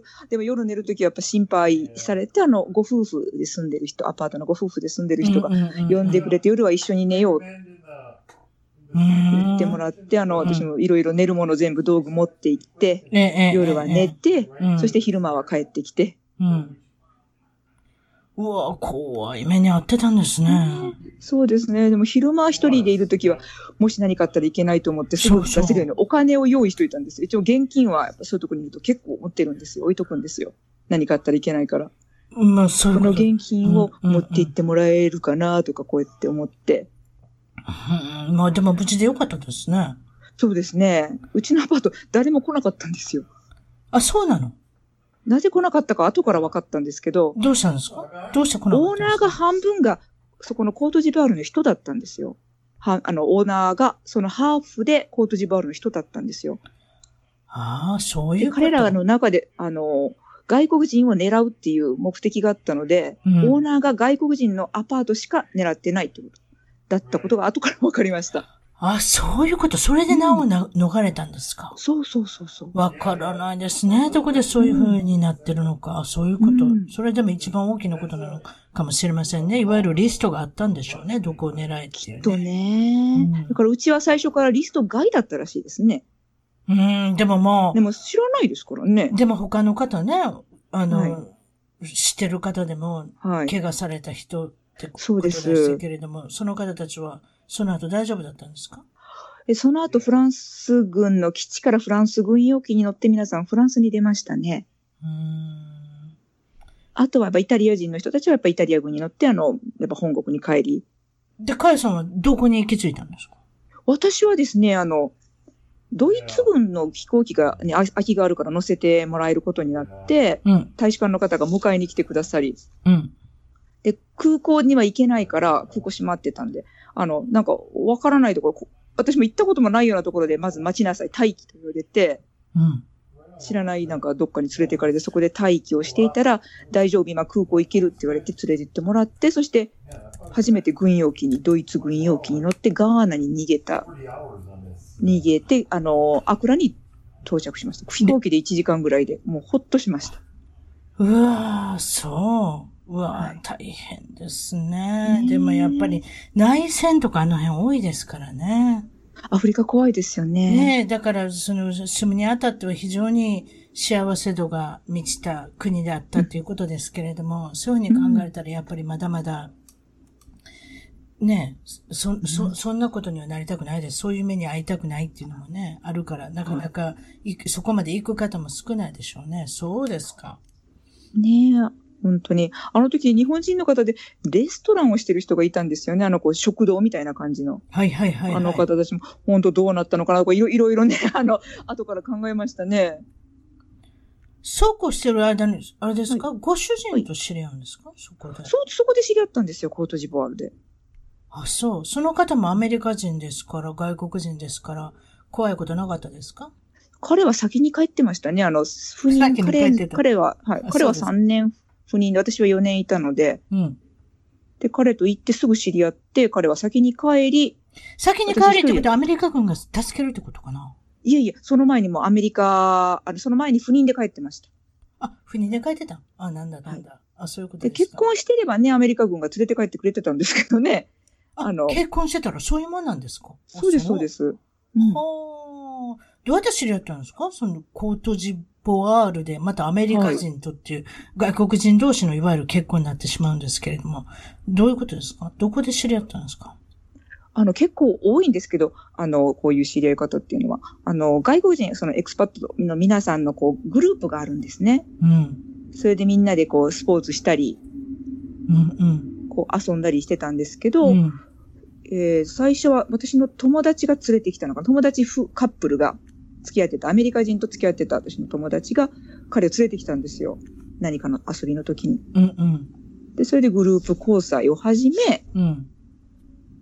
それから、あの、個人で付き合うようになったんですけどね。なるほど。それで何ヶ月、うん、どれぐらい付き合われて結婚されたんですか ?4 年ぐらいですかね。なるほど。それで、えー、っと、ご主人のお仕事。はい。はい。聞いていいですか？なんかいろいろ、いろんなとこに行かれるみたいですけれど。はい。彼は連邦政府の職員です。連邦政府の職員でもうちょっと突っ込んで聞いていいですか、うん、どういうことですか？あ、あの、国務省です。国務省に。なんかあれですね、うん、秘密がいっぱいありそうですから、これ以上は聞かないようにするってことにして、多分奥さんにも言われ、言われないようなこともいろいろ、あの、あるのかもしれませんけれども、そんな感じの、なんか、あの、職、職種かななんて思ったりしますけれども、そうですか。えー、っと、その後はワシントン DC、数年過ごした後、はい、エチオピア、エチオピア、はい、えー、っと、ロードアイランド州、ヨルダン、ジョーダン、えー、っと、バージニア、これは DC の郊外ですね。で、アトランタにいるってことですね。そうです。そして息子さんを、はい。えー、妊娠されるのは、これはエチオピアってことですか？あ、えっ、ー、と、息子の妊娠はアメリカで、あの子が5ヶ月になってエチオピアに行ったんですよ。すごいですね。また派遣されたところがエチオピ,、エチオピアどうでした？ですか？エチオピアの、私も知らなかったんですよ、エチオピアのこと。よく知らないまま行ってしまったんですけど、うん、すごく文化の深いところなんですよ。うん。そこはアフリカの中で唯一、あの、文字があるんですね。ちょっと待って、唯一文字がある？そう。あ、そのアフリカのその自分の言語、そのローカルの言語に文字があるんですよ。はい、アフリカ、あの、アルファベットとか使わずに彼ら自身の、こう、文字があるんですね。はあ、そうですか。うん。はい。そしてエチオピア正教会という、かなり、私から見たら、まあ、厳しい、すごくまあ素晴らしい、あの、正教会の信者さんが多くて、年間200日ぐらい断食をしているという。ああ、そう。あの、面白い国でした。びっくりしました。エチオピアってどういうふうな宗教があるんですか？そのエチオピア正教会っていうのが一番のメインなんですけれども、うん、エチオピア正教会っていうのは、例えばロシア、ロシア正教会とかアルメニア正教会とかギリシャ正教会とか。そういうところ。ああいうあの、そうです。オリジナルのクリスチャニティとか言われてて、あの、本当に昔の、あの、ま、教えを守ってるうん。から私からしたらこのすごい厳しいです。例えばその200日断食だったり。うん。あんまり聞いたことない、ね、なんとか食べるな、なんとか食べるなとか。はあ。で、まあ、たくさん驚くことがあるっていうことなんですけれども、はいはい、そこにもおられたのが3年間ぐらいですけれども、はい。赤ちゃん？赤ちゃんに唾をかけたり？そうなんですよ。これどういうことですか？あんまり聞いたことないです。すね、これも宗教の関係ですか？いや、あの、それは最初はびっくりしました。あの、道がですね、悪いから、あの、ストローラーとかこう、押せないんですよ。で、赤ちゃんをこう、あの、胸かおし、あの、後ろに抱いて、こう、抱っこしたり、おんぶしたりして、こう、道を歩いてたんですね。大変ですね、はい。そし、そしたらもう、唾をかけられたのが、しかも一人じゃないんですよ。ん？何人もの女性に、女性が赤ちゃんに向かって唾を投げるんですよ。唾をかけるんですよ。いや、かけるんですよ。それって失礼ですよ。でも失礼じゃないんですか？で私はこれはもうすごい嫌われたんだろうかとか思って。そう、思いますよ。唾を吐く、いわゆるね。はい。うん。でもそんな感じじゃなかったんですよね。こう、穏やかな顔をしながら唾をかけられたんですよ。うん。さて、その唾をかけられる正体は何だったんでしょう？なんで、で、帰って、あの、うちに来てくれた、あの、手伝いに来てくれた女性がいたんですよ。ローカルの。うん。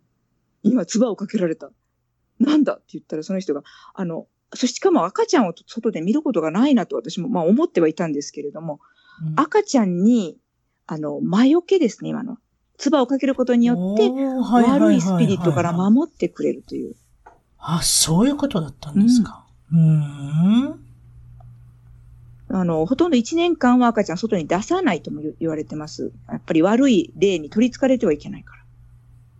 悪い例？あ、なんかその辺がなんかアフリカっぽいですね。そう。で、あの、私はちょろちょろしてたので、うん、あの、これは大変と思ったみたいで、おばあさんとかが。うん、で、唾をかけて守ってくだくださったって。なるほどね。そういうことですか。うん、それで、例えば一日の始まりの話なんですけれども、これはエチオピアの一日の始まりっていうのが違うんですか？あの、6時が一日の始まりなんですよ。朝の6時が。朝の6時が？普通12時じゃない？普通12時じゃないですか。いわゆる0時ですよね、普通は。はい。うん。そこから数えないんですか ?6 時そうです。6時からです。これ、数え方が違ってくるんですよ。ということは、え、うん、そこで6時間損するから、夜が長いってことですか？え？どうなるんですか？そして夜はまた6時から始まるんで、6時間ずれるんですね。ずれる。うん。それもややこしいですな。それも聞かないとエチオピア時間か、それとも、あの、ワールド時間かとか聞いて、うん。あ、そうか。あの、そう。笑っちゃった。あ、そう。あ、そう、むずむず、必死ですね。私なんか数字に、数字に弱いですからね。未だに時差のアプリ持ってやってますからね、こんなこと。はい、でも、あの、本当わけわからなくなるので、あの、うん、いつも聞きながらやってましたね。エチオピア時間か。で、国のイベントがあるときは、夜中のいわゆる朝2時とかでも何するんですか、うん、あの、ボーンってこう、爆発音みたいなのがしたんですよ。まず、向こうに着いたり、確か9月でしたね。またあれですね。また内戦かと思いますそうです。あの、私も主人も、主人もあの、どっか、コンゴかどっかで内戦経験してるので、二、え人ともまず、私はまず赤ちゃん、あの、息子を連れに行って、え、そして、パスポート持って。そう。そう、セーフヘブンと呼ばれる私たちの部屋にはこもったんですよ。ええ、ええ、で、それからあの、無線を使ってですねあの、ちょっと聞いてみたんです、大使館に。うん。そしたら、あの、それ大丈夫、今日あの、新年だからとか言われて。いろいろあるんですね。そうですか。新年です。新年だから。なるほど。うん、それで、あの、かよさんはエチオピアでもヨ、ヨガを教えておられたっていうことで、もちろん今ヨガを教え始めたんですね。教え始めたっていうことですね。はい。はい。そうするとどう、どうなったんですか？あの、教えるつもりなかったんですけど、教えてくれと言われて教え始めたら面白くなって、うん、こう教え始めてたら、どんどんみんな妊娠したんですよ。なんでですのそれ。あれはこう、未だにね、あの、科学的な根拠はないんだと思うんですけど、私のヨガマスターとかに聞いても、科学的な根拠はないけど、えー、あの、あえて言うとしたら、やっぱりリラックスした効果だろうと。あ、なるほど。ヨガは初めてリラックスして精神が落ち着いたから。うん。うん、ああ、そういうの関係あるかもしれませんね。よくストレスのためる女性は不妊症になりやすいっていうのを聞いたことがありますのでね。多分それと関係してるのかもしれませんね。そうです。5人、私を含めて5人結局妊娠したんですよ。8人ぐらいのメンバーだったのに。あ、そう。それで、はい、皆さん、みんな4、どんどんみんな、みんな1人、そうです。1人はまだ30代、あとの4人はみんなもうほとんど40に手が届くか40過ぎてたので、ね、なかなかこれは、あの、妊娠しないけどしたいとみんなこう、一応妊娠願望があったんですよ。うんうん。そしたらどんどん妊娠したので、も妊婦クラスとか作ってみましたね。すごいですね。そういうことですか。うん、その相手の、ヨガを教えた相手っていうのは、はい、現地のエチオピアの方ですか、はい、それとも、赴任されてる海外の、あの、あれですか？奥さん方ですか？私は本当に一人しかいませんでしたね。エチオピアの生徒さんは一人しか。それ以外の方は、やはり他の国から来ておられる。そうです。なるほど。わからないもんですね。うん。まだ今は変わってるかもしれませんけどね。で、エチオピアの、私たちが考えるのは、わかりません。はい、えっ、と、かよさんはエチオピアで出産をされてないんですね。出産はしてないですが、妊娠はしてました。そこの、そのヨガ仲間と一緒に。エチオピアで怖いと思ってることがあったっておっしゃったんですけれども、これは何でしょう、ね、まあ、あの、出産関係は怖いですね。私もやっぱり怖いと思う。うん。ねあの、一番、エチオピアのアディスアババ、これこれが首都なんですけど、にある一番こう、有、ちょっとと言われる。アディスアババさん。はい。それアディスアババさんの、あの、有名なオリンピックのあの、裸足で走った人ですね、多分。アリス、あ、えっ、ー、と、アベ、アベ、アベバさんでしたかね。そう、違いました？なんかそんなんちゃいそうです、そうです。その裸足で走った。裸足のアベベ。陸上王ですよね。うん、そうです。その人の名前から取ったんですね。すいません。いや、余計なことを覚えてて。えこういう、しょうもなことばっかり覚えてるんですよ。そうです、そうです。あの、アディスが新しいっていう意味で、アベバが、はいはい、あの、お花だったかな？あの、意味があるんですね。新しいお花の方だったんですね。うん、実は陸上。そういう、そうですね。うんうんすごいですね。それで、あもちろんごめんなさい。それで、はい、もちろんその、例えば出産にあたっては、赤ちゃんのことが心配ですから、怖いというイメージがあるんですけれども、いかがでしょう？そうです。あの、ニキューってご存知ですかね ?NI ICU。知らない。ICU の赤ちゃん、赤ちゃん版なんですけど。ICU、あ、ICU の赤ちゃん版？はいはいはい。そうです。集中治療室の。集中治療室の赤ちゃん版。はいはい。はい。赤ちゃんが小さく生まれてきたり、あと、あの、ちょっと何か、あの、治療しないといけない場合は、その、2級に通常入れるんですね。うん。でもその2級がないということで、あの、赤ちゃんが小さいまま生まれると、というということは、早産すると、あの、死亡してしまう確率が高いので、でね、気をつけるようにと。気をつけるようにって言ってもね、どうやって気をつけていいかわからないじゃないですか。緊張すれば余計になんかおかしな方に行きそうですしね。そうで、まあ、転ぶなとかそういうことでしょうね。あ、転ぶな。ああ。いや、うち、うちの息子も、そういえば ICU、いわゆる集中治治療室に入ったんで、早産だったんで、多分6週間早く出てきたので、エチオピアだとアウトですな。えっ、と、どれぐらいの大きさでした？大きかったんです、実は。five, five, five pounds ten ounce ってめちゃめちゃ大きかったんです。多分だからもう大きかったんじゃないですかね。わかりません。でも6週間早かったんですよ。確か6週間だと思いますけど。6週間だったら早いですよね。早い早い、早いと思いますよ。はいね、だいたい40週でしょ？だからマイナス34週目、はい、5週目ぐらいで出てきたんだと思いますけれども、うん、それにして大きな赤ちゃんでも、今もあれ健康に育ちましたけども、何も障害がないですけど。よかった、よかった。例えばでもエチオピアだったら、ひょっとしたらあれですね。まあ、わかりませんよね。わからないですね。あ、そうですか。はい、まあ、それであの、気をつけろって言われたのと、あとは、超音波が取れないっていうか、超音波の機械はあるんですよ。すごい立派なの。私見に行ったんですけど。うん。エチオピア内にもあるんですか？はい。エチオピアのあの病院にあって、あの、どこかの国から寄付をしてもらったそうなんですけど。うん。ただ読める人がいないらしくてですね。あ、笑っちゃった。確かにあれは超音波は、あの、学校行かなきゃいけないんですね。また特別そうでしょ？特別な。ええ、そう、うん、で、あの、大使館から、あの、ちゃんとしたとこに行きな、ちゃんとしたとこって言ったらあれですけど、あの、決められたとこに行きなさいって言われて。あ、そう、そうじゃ、立派な機会はあっても、それが読める人がいないから、どこまで行ったんですか？私は、あの、チョイスがあったんですよ。うん。南アフリカのプエトリアか、うん。えっ、ー、と、ロンドンか。そう、めちゃめちゃ遠いですよ。そんなん移動しててなんか起こったらどうするんですかって思ってしまいません？まあでも超音波取るだけだからね。うん。まあいいですけど。でもなんか、なんか、あ、そっか。妊娠してる時は別に飛行機には乗れますからね。ただ、8ヶ月以降はダメなのか。なんかそうなんですよ、ね。えっ、ー、と、6週、6週間ですね。6週間、えっ、ー、と、前から乗っちゃダメなんですよ。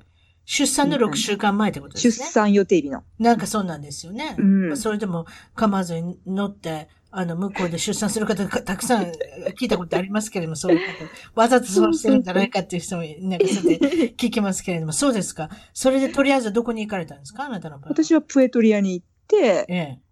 そしたら主人とかにあの、クーラーボックスを持たされて、あそこの肉とチーズ買ってこいとか言われて、うん。しっかりしてますね、お父さん。ねえ。うん、で、二つぐらいなんか大きなじゃあ今、南アメリカって軽く言うけれども、ある、あれでしょ？車で行けるとこじゃないでしょ？飛行機でどれぐらいかかるんですか？エチオピアから。8時間ぐらいそうでしょ ?8 時間だったかな ?7 時間とか。そうでしょ？アフリカの端まで行かなきゃいけないんでしょ、うん、いわゆる。そうです、そうです。ね、一番下の方ですよ。う。わ、すごいですね。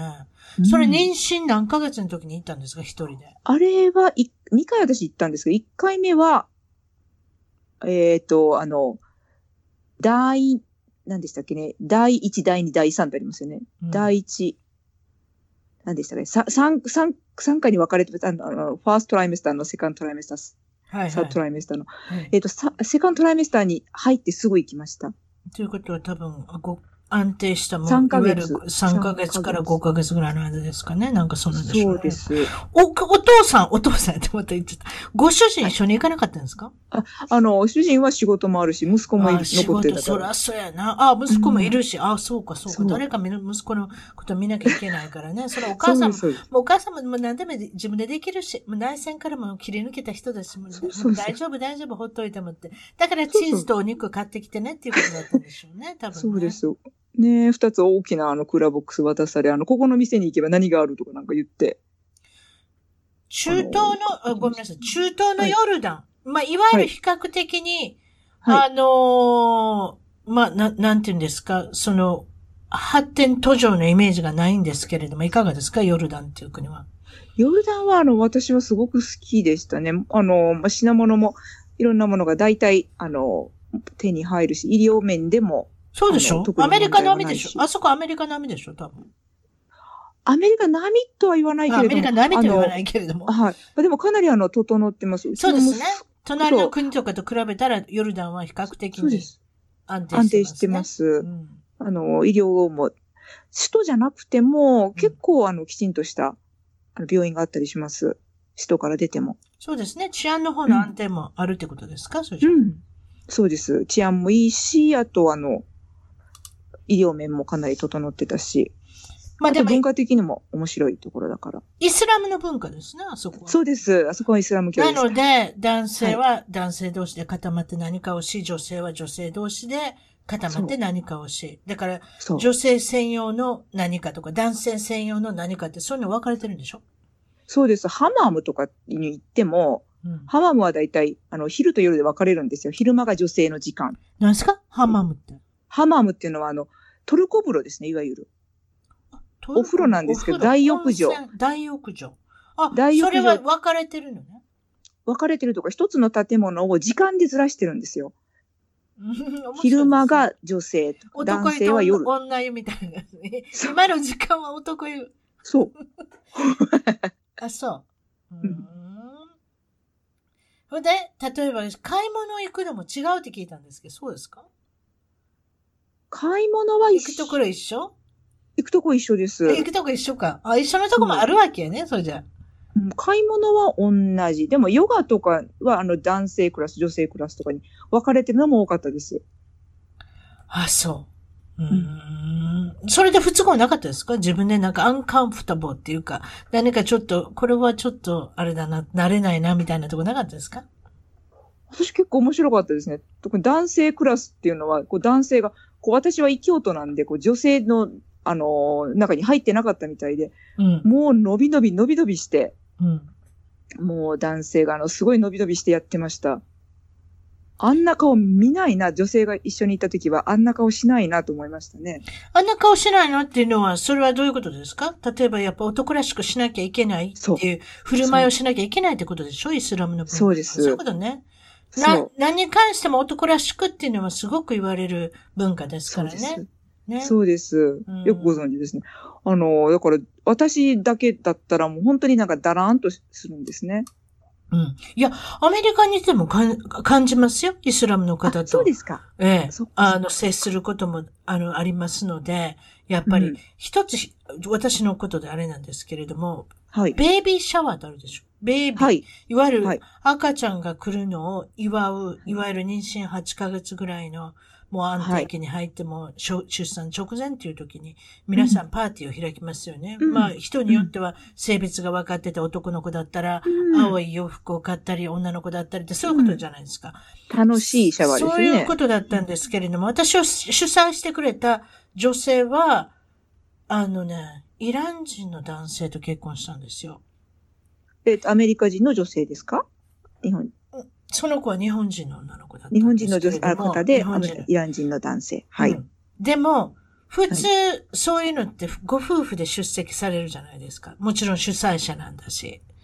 わかります、うん、ごし、うち、うち女性だけでしたね。女性だけですか？たまたま私がやったのは男女で来ていただいたんです。だから私の主人の、えっ、ー、と、会社の人だったり、私の友達ああ、なるほど、なるほど。だから、あの、まあ、女性だけの方もいらっしゃいます。はい。思いますけれども、この、この場合は、男女で来てくださいってことにしたんですけどその方にものすごく私交渉したんだけど、はい、それは女がやるもんや、僕は行かないああ。それってよく聞く話になったと思いますよ、多分。うん。あの、分かれますね。やっぱ男は男同士、女は女同士で遊んだり。そうそうそうそういうこと。そういうこと。た、楽しいですけどね、それはそれで、ね、それ、それで楽しいんだけれども、うん、アメリカって何でもカップルで一つの単位になってるじゃないですか。なので、と、つきにくい方もいらっしゃると思いますよ。え、どうしてこの方のご主人はいないのと思う方もいるじゃないですか。うん、でも、確かに確かに。ね。だから、私たちは、私はわかりますけれども、うちの主人はその感じがわからなかったみたいですね。やっぱり、カップルとして、一つの単位として考えてる国の方は、うん、っていう時もあるんだなっていうね。あんな女性がやるもんやって言って、それの一言だけで、いるんですよ、家の中に。でも来ないんですよ。すごいでしょ？それ、あの、そ、そ、その感じです。あの、だ男性ヨガも。ね。本当に。ね、うん、そうですよね。うん。うん例えば女性のヨガのクラスっていうのは、いろんなものをまとっておられるじゃないですか。あの方まとって入ってきますよね、まずね。そうですよね。あの、名前はわかりませんけど、バーカじゃないや。ま、なんだあの、あの、そういうアバヤは着てきません。アバヤは、ヨルダンはほとんどいませんね。あ、なるほど。でも、そう、でもあのドレスとあとはヒジャーブっていう頭の、うんうんうん、頭を、頭と首を、とか耳を。でも一応そういうことですよね。そういうふうにまとっておられるってことですよね。まとってる人もいる。いない、してない人もいる。あ、そう。それはヨルダンなんですけど、うん、ヨルダン自由です。うん。え、でもアメリカでいますやん。バスケットボールしてる女の子で全部着てる子。あれ見てかわいそうやなと思うねんやん。かわいそうじゃ、かわいそうっていうのかな。暑いですよ、まず。暑そうですよね。バスケットボールなんかめちゃめちゃ暑いですよ。でも全部まとってはるんですよ。ね、バスケットボールしてる女の子結構いた、いましたよ。野球とかソフトボールとかそういうのにはあんまりいなかったですけれども、結構バスケ、うん、バスケにはいましたね。ものすごい汗かいてました。そしたら脱いだらと思いますけど、そういうわけにはいかないっていうね。やっぱり。そうそうこれはこれで決まってますので。そうですか。あとは失敗談。失敗するんですか？まあ、かよさんは。失敗ね。まあ、いろいろ失敗するんですけど、私、うちの主人が結構面白い失敗をしますね。どういうことでしょう？もうあの、私未だに忘れられない、いろんな人に話したんですけど、あの、一緒に日本に連れて行ったことがあるんですよ。初めて日本に連れて行った時。うん。で、もう彼、ドキドキをしながら、こう、ワクワクして、こう、いろいろ見ますよね。そうですね。見るもの、ね、触るもの、全部初めてですから。はい。そう。で、一緒にあの、温泉に泊まったんですよ。ええ、温泉宿にね。ええ。で、温泉宿でこう、二人で、あの、男湯と女湯が分かれてるから、それで夜二人で別々に入ったんですよ。うん。寂しいね、ちょっとね。まあね、寂しいけど、それで、あの、翌日の朝、うん、もう彼もう一回やっぱ温泉に行きたいとかって言い出して、うん、じゃあ、あの、場所分かるから行くとかって言ってから一人で行ったんですよ。うん。で、昨日の場所覚えてるから大丈夫って言って、うんうんうん、あの、入って、こう、気持ちよくこう、体を洗ってたら、隣から男の人の声がする。隣の浴、隣の浴槽から、男の人の声がするぞと思ったらしいんですね、彼は。はい。じゃあどういうことそれ？ということは、ここは何だろう？と思って、パーッと急いで出たらしいんですね。うん。そしてこの、書いてある漢字、女って書いてあったらしいんですけど、それ読めなかったから。女に入ってたそう、女に入ってたって。誰もいなかったからよかったけれども。ああ、よかったね。ねえ。そしてもう急いで、こんな、こんな形だったとかっていうのを言って、それ女だよ。そりゃそうやわ。朝になったらこう入れ替えるところがあるの。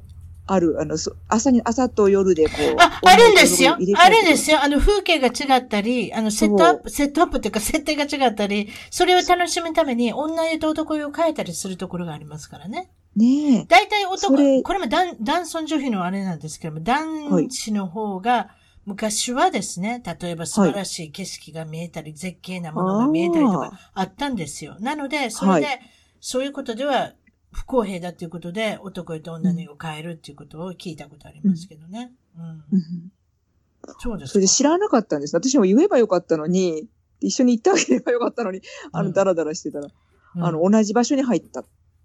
ここだったっていうのを覚えててね。私ちょっと言うていいです？私の方です。はい、すいませんね。あの、はい私もだから主人と子供と行ったんですよ、はい、温泉に。温泉宿に。うん。で、男湯と女湯って書いてあったから、あなたはこっち私たちはこっちをって、私は娘と行って、で、うちのおお父さんというかご主人は、主人は息子と行って、ってことだったんですけれども、はい。私も入って、向こうも入って、うん。手振ってる人がいるんですよ。はい。うちの主人だったんですよ。え、え、なんでですか？おかしいでしょ？はい。ほんで他の人もいたんですよ、実は。え？実はそれは職員用のお風呂だって、職員用のお風呂は女湯って男って書いてて分かれてるようだけれども、真ん中何にもないんですよ、仕切りが。怖いでしょ、え？ー入り口が別なだけじゃないですか。入り口が別、入り口と出口は別なんだけれども、中で一緒になってるんですよ。だからうちの主人が手振ってたんですよ。えー、私怖かったわ。どうなってんのって思って。ほんで知らなくって、私ちょっと出て、はい、出たら、出よ出よって出たら、職員用だったんですよ。もう私も、そんなとこ知らなかった。えー、えー、だってね、えー、エレベーター止まるじゃないですか。まさかその職員用と思わなかったんで、はい、すいません。あと、だから一つのと、ちょっとなんかね、でもね、みすぼらしいね、ちょっとあの、うん、なん、温泉だったんですよ。その着替える場所とかも。やっぱり今から考えてやっぱ職員用だからその辺手抜いてたんでしょうね。失礼しました。そうですか。でも職員さんはじゃあ男女一緒に入ってんですか？じゃないですか？だから誰もいなかったんじゃないですか？それ問題ですよね。うん。おかしいですよね。そういうのも、も 昔からそういうことやってたんでしょうかね。ちょっと忘れました。どこに行ったのかも私覚えてないですけれども、なんかそうなんですよ、ね。そうですか。あと、フランスにもちろん住まれたことも何年かあるので、フランス人っていうのはいろいろ皆さん、あの、紹介していただけるんですけども、はい、フランス人の言い訳の得意技っていうか、はい、言い訳が上手。っていうか、よくここまで言い訳ができるなっていう時もあるっていうことなんですけれども、これはどういうことでしょう？メトロ、いわゆる地下鉄ですか、はい、乗った時。はい。はい。はい。そうです。地下鉄に乗って私が、あの、未だにこう、いろんなまあ言い訳を聞いても、あ、すごいなと思うのいっぱいあったんですけど、そのうち一つのもう未だに忘れられないのは、こう地下鉄に乗って、メトロに乗って、うん、そしてその13路線、13号線ですかね、13号線で職場に行ってたんですよ。うん、で、その13号線は途中から、あの、A と B に分かれるんですね。うん、あの、こうフォークみたいな感じで。うん、で、間違わないようにいつもチェックして、じゃあ今日はこの B に乗らないといけないから B に乗るぞと思って、こういつも見て乗るんですね。うんで、今日も B だから乗った、これ乗ったんですよ。B だと思って乗って、安心して乗ってたら、最後のところからこう、反対側にいつもと違う方にこう行ったんですね。あれ？とかって思って、みんな周りもみんなざわざわし始めますよね。うん。いつもと違う。ということは、カヨさんだけじゃない？うん。私とか、またみんなそれ、そこに、あの、その B に行こうと思って乗ってるので、うんうん、それがいつもと違うこの A の方に向いて行き始めたんですよ。おはいはい。その、あの A に向かって行き始めたところでアナウンスがありました。うん、皆さんも間違えることってあるでしょって言われて。いや、ひどい。そう。それがアナウンスなんですよ。一番最初で。そんな言い方せんでも喧嘩売ってきたよな。謝ってくれたらいいいいのにな。ちょっとは心が収まるのに。出ましたね。ねえ、あの、ね、間違うことがあるでしょう。で、この電車は今、あの、A に向かって行っています。B に行きたい方は、ここで降りて一度戻ってから B に乗り換えてください。すみませんの一言言えやな。で、みんな B に行こうと思って乗ってるので、B に行きたい人は降りてください。みんな B に行きたい人が乗ってるんですよ。ねああ、まあそういうことは飛行場、いわゆる空港でもあったってことですか？空港でもありますね。あの、大幅に遅れるときとか。大幅に遅れるときとかって飛行機ありますよね。何ですか？フランスの場合は。あの時は、あれはあのメジャーな航空会社ではなかったんですけれども、うん、あの、皆さんも病気になることがあります。あるでしょ？とかってこう言われて、うん、うん、うん、とか思ったら、あの、パイロットがなんか何かが、あの、病気になって、あの、ちょっと今、代わりの人が来ています。うん。あの、お待ちください。謝りなし。あ、そう。そんなもんなあ、そう。5時間、5時間かなんか、遅れた記憶ありますね。うん、ところどころでムカつ、ムカつきますね。そういうのってね。うん、あの、すごいな、怒る、怒るというよりもなんか、すごいなと思いましたね。感心しますね。なんかカスタ、うん、カスタマーサービスと何と思ってるんでしょうね。な、なんだかわかんないです。ね、あの、あれそうですね。日本の出身地まで聞いてなかったですね。どこから来られたんですか、日本は。もう、日本はあの四国の愛媛。愛媛県。愛媛です。愛媛県といえば、はい、ポンジュースで有名ですね。そうです、ポンジュースです。あ、愛媛県といえばもちろんポンジュース何からできているのかは皆さんご存知だと思いますけれども、愛媛みかんっていう一流のみかんがあるところで、酸っぱい、酸っぱい感じの思い出があるんですけど、実は酸っぱくないんですよ、最近は。そうです。昔私が子供の時にこう学校で、あの、出てたんですよ。うん、その頃は美味しくないというか、酸っぱか、子供にはすごく酸っぱかったですね。ちょっと給食に出てたの、さすが愛媛やな、その辺は。そう、土曜日の2時間目の後に、こう、ジュース給食という名で 出てました。ビタミン C がいっぱいですからね。私もなんか体体にいいから飲み屋っていう風な感じの飲み物の感じを覚えてますけれども、関西ではやはり、あれがよく安売りになって、お、あの、飲んでたの覚えてますね。ま、まさかミニッツメイドとかそういうのは、やっぱり飲んでなかったですね。ないですかね、日本には。そうそう。いわゆるだから、いわゆるだからアメリカのオレンジジュースのイメージと思って飲んだら随分違った酸っぱいイメージがありますけれども、そうですか？それは昔はそう酸っぱかったんですよ。私もいつも残そうと思っても、えー、その飲んだ紙パックを畳むっていう畳み方があったんですね。これを畳んでからゴミ箱に入れろっていう指示が出てて、うん、飲んでないとバレるんですよ。バレますね、畳めなくて。畳めないから。そう。ということ で、ポンジュース、ポンジュースの警察が来るわけですね。あなた飲め来る、来るわけです。怖い、怖い。アメリカ、日本はどこでも警察がいますが、ゴミの警察もいましたしね、昔。そうですか。お父さんは NTT の職員さんということで、はい。えー、っと、それで、それをやめて、なんとアーティストの道へ進んだということです。何になられたんですか？アーティストでも。あの、いろんなことしたんですけど、一番最初に興味があったのは、あの、ビデオグラフィーですね。あの、映像を撮る川の流れとか、あの、撮ってました。そう、なかなかユニークなお父さんですけれども、お母さんは郵便局員のお母さんで、えー、ご兄弟はお兄さんが一人、弟が一人、あなた一人がおお姫様が一人っていう真ん中。姫そうですね。はい、姫で。が一人、はい。ね今、猿って言いました？でもやっぱり男の方と男の子と座ったかなって感じのかよさんの、あの、サバサバっとした私は性格が大好きなんですけれども、小さい、小さい時はどんなお子さんでしたか？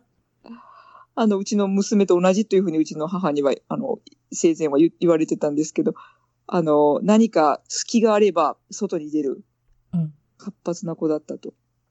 隙があれば？面白いですね。あの、未だに保育園、私の通ってた保育園で、あの、伝えられてるらしいんですけど、あの、保育園の門が開いてたらしいんですよ、ある日ね。あはい、大きな門ですね、日本の。そう、で、あそこから子供の時に、あの、子分を連れて、外に出て、で、血だらけで帰ってきたっていう。何をしたんですか、血だらけって。あの、未だにわからないですよね。ね、姫がそんなしてる場合じゃないじゃないですか。何をして、未だに覚えてないの？血だらけで。あと2歳、2歳だったらしいんですよ。あ、2歳だって覚えてないわ。うん、あそう、でも、まあ、保育園の方では語り継がれてるっていうことですね。そそれで、小さな時は、シチュアーデスさんだとか、えっ、ー、と、学校の先生とか、お菓子屋さんを、うん、えー、開店したかったっていうことですけれども、はい。今は、どうですか？ヨガの先生ですから、そういった意味では先生っていうのは学校の先生とあれかな？少しそうですね。そう言われてみれば。うん。あと海外にも行ったし、シュワデスさんっていうのね。そうですね。そういった意味では海外も出たし、先生もしてるしっていうこと。お菓子、ね、お菓子作りも好きですか？そうです。ちょうど今日も娘とクッキーアイシングをしましたね。ほら、やっぱり、やはりそういうところでやっぱり大人になっても出てるってことですかね。海外に興味を、ね、海外、海外に興味を持ったきっかけだったり、海外に来たり、何でもいいですけれども、そういうの聞いてるんですけど、いかがでしょう？あそうです。まあ子供の時からこう、いろんなテレビで、日本のテレビで、あの、外国の方が映ったり、なるほどザワールドとかあったじゃないですか。ありました。ね。大好きでした。ああいうの。相川金さん。ね、そう。あと、あの、ひょうきんゆみさんとかもでしたっけ？ああ、そうでしたね。ええー、どこに、どこでも行く方。ええー、そう。あの、ああいうの見たりして、やっぱ外国には興味はありましたけど、あの、行けるとは思ってませんでしたね、そのちっちゃい時は。うん。だから、まあ、シチュワーデスになったらいけるかなっていうのは、その、あの、外国に行くための手段として小さい時になりたいと思ってましたね。このまま日本にいたら、うん。ずっと何をしてるかわからなくなるっていうか、自分が見えなくなるっていうことも思ったってことなんですけれども。それは大人になってからですね。大人になってから仕事始めて、多分10年しても同じことしてるのかななんて思うと、うん、つまんなくなって。その後に、はい。フランスのビジネススクール、いわゆる MBA を取得されるということなんですけど。はい。そうですか、はい、そうです。まあ、MBA を取ったら、あの、キャリアアップになるかなと、こう、ちょっと思ったんですよ。うん。予定としたら、MBA 取ったら、日本に戻る。帰って。そうそうそうことなんですけれども、フランスで仕事を始めて、はい、いわゆる先ほどの、あの、ご紹介していただいたアフリカにまあ、移り住み、はい、そして、ご主人と知り合ったアメリカにっていうことなんですけれども、海外に、はい、海外に来て自分が変わったことに何かお気づき、お気づきですか？自分の可能性は信じれるようになりました。あの、できないと思うよりは、あ、できるかもしれないとか、思うようになりましたね。こう、自分が目標を立てたらきっと叶うような気はしまし、あの、気がするようになりました。行動力は素晴らしいですね。今まで聞いてきたお話によると。ね。そうかもしれないですね。うん。あの、信じれるようになりましたね、自分のことを。なるほど。現在のお仕事まで聞いてなかったですけれども、うん、先ほどからヨガの先生っていうのが出てきてるんですけれども、いかがですか、はい、今もやはりヨガの先生ということで。はい。あの、まあ、今はオンライン中心に教えてるんですけど、うん、このコロナになってからは。なるほど。そうですね。はい、今ね、オンラインで何かいろいろ、あの、クラスを取られたり、またクラスをしたり、はい、人に教えたりって方がいらっしゃるんですけれども、えー、っと、そう、ヨガに知り合ったのは日本でですか？そうヨガは、あの、そう、内戦中なんですよ。例の怖い。内戦中のコートジボワールで。おおなるほど。そこから来てるんですね。はい。あの、助けられました。そして今は、えー、霊気マスターの方の、えっ、ー、と、はい。ですか？そ、そちらの方も。はい。されてる。霊気っていうのは、はい、もう、英語になっておりますけれども、日本では結構有名なもんなんですか、霊気っていうのは。霊気はですね、日本がもちろん、日本が霊気というぐらいなので、日本がオリジナルなんですけれども、ええ、あの、欧米で発達、発達しました。ガジンさん、レイ、レイキー、レイキーって言ってありますよ。レイキーって言いますよね。うん、R から始まるちゃんとね。うん、そうです。うん、あの、ハワイからこう、あの、アメリカに渡ってきたんですけれども、うん、あの、欧米の方が発達してますね。なるほどね。はい。そしてですね、えっと、先ほどご紹介した結婚されたのはアメリカ人の男性で、そして今は12歳の男の子と、9歳の女の子と、はい、えー、3歳の、えー、ワンちゃんがいるということで、フレンチブルドッグとボストンテリアのミックスですということで、私、ワンちゃん好きなんですけども、これに似たような顔ですね、はい、ボストンテリアも。フレンチドッグもどちらも、いわゆる鼻がぺちゃんとなった。そうです、そうです。で、耳がピンとなって立ってるやつですね。あの部類は飛行機乗せれないんですよね、今ね、確か。あの、冬は乗せれる航空会社もあるんですよ。冬は乗せれるんですか？どうします？いろんなところに行かなきゃいけないんだったら。そうなんですよね。それはちょっと考え、冬に移動させるか。まあ、あの、考えますけど、あの、それは、あ後から気がついたんです。犬をもらってきてから。そう、ね、飛行機乗せれないんだって結局だからあれですよね。あの、貨物室に一緒にワンちゃんを乗せると、息ができなくなって、そうです。命に別状が出てくるワンちゃんが出てきたっていうことで、そこまで私たちは面倒見れませんっていう飛行機会社の、いわゆる、はい、あの、まあ、規則になったんですけれども、そうですか。はい、最後に、えー、っと、皆さんに聞いてることは、将来の夢、展望、はい、抱負ってことなんですけど、いかがでしょう？将来、あの、そうですね、もうちょっと、もうちょっとこう、人生落ち、落ち着いて、どこか一ところにね、落ち着くようになったら、やはりヨヨガ、そして霊気、そしてマッサージ、あの、そういうもの、あとうちの主人が合気道しているので、そういうのも全部こう、一緒にできるようなサロンが開けたら素敵だろうなと思ってます。落ち着くっていうのは、今は、あの、国務省のお父さんですから、はい、い。ろんなところに行かなきゃいけないっていうこと、はい、またこれまた違った国に行かなきゃいけないっていうこともあるってことですか？そうですね。でも、あの、退職、ね、そのうち退職するという、あの、ことにもなると思うので、うん、そしたら、あの、サロンが開けたらな、なんて思ってます。そうですか。えっと、かよさんの、えー、ソーシャルメディアの方は、インスタの方がありますので、こちらはよかったら、はい、えっ、と、ゲスト情報、一番トーク .com、一番トーク .com のゲスト情報の方でご紹介させていただけたらなと思ってます。今日はお忙しいとこありがとうございました。ありがとうございました。楽しかったです。あの、上手ですね、リード。私こんなに長く話せるとは思いませんでした。かやさん言うてはりましたもんね。こどうしましょう、そんな長いこと喋れるかなって言ったら、やっぱり喋っていただきましたので、本当楽しかったです。はい。ありがとうございました。はい、失礼します。はい。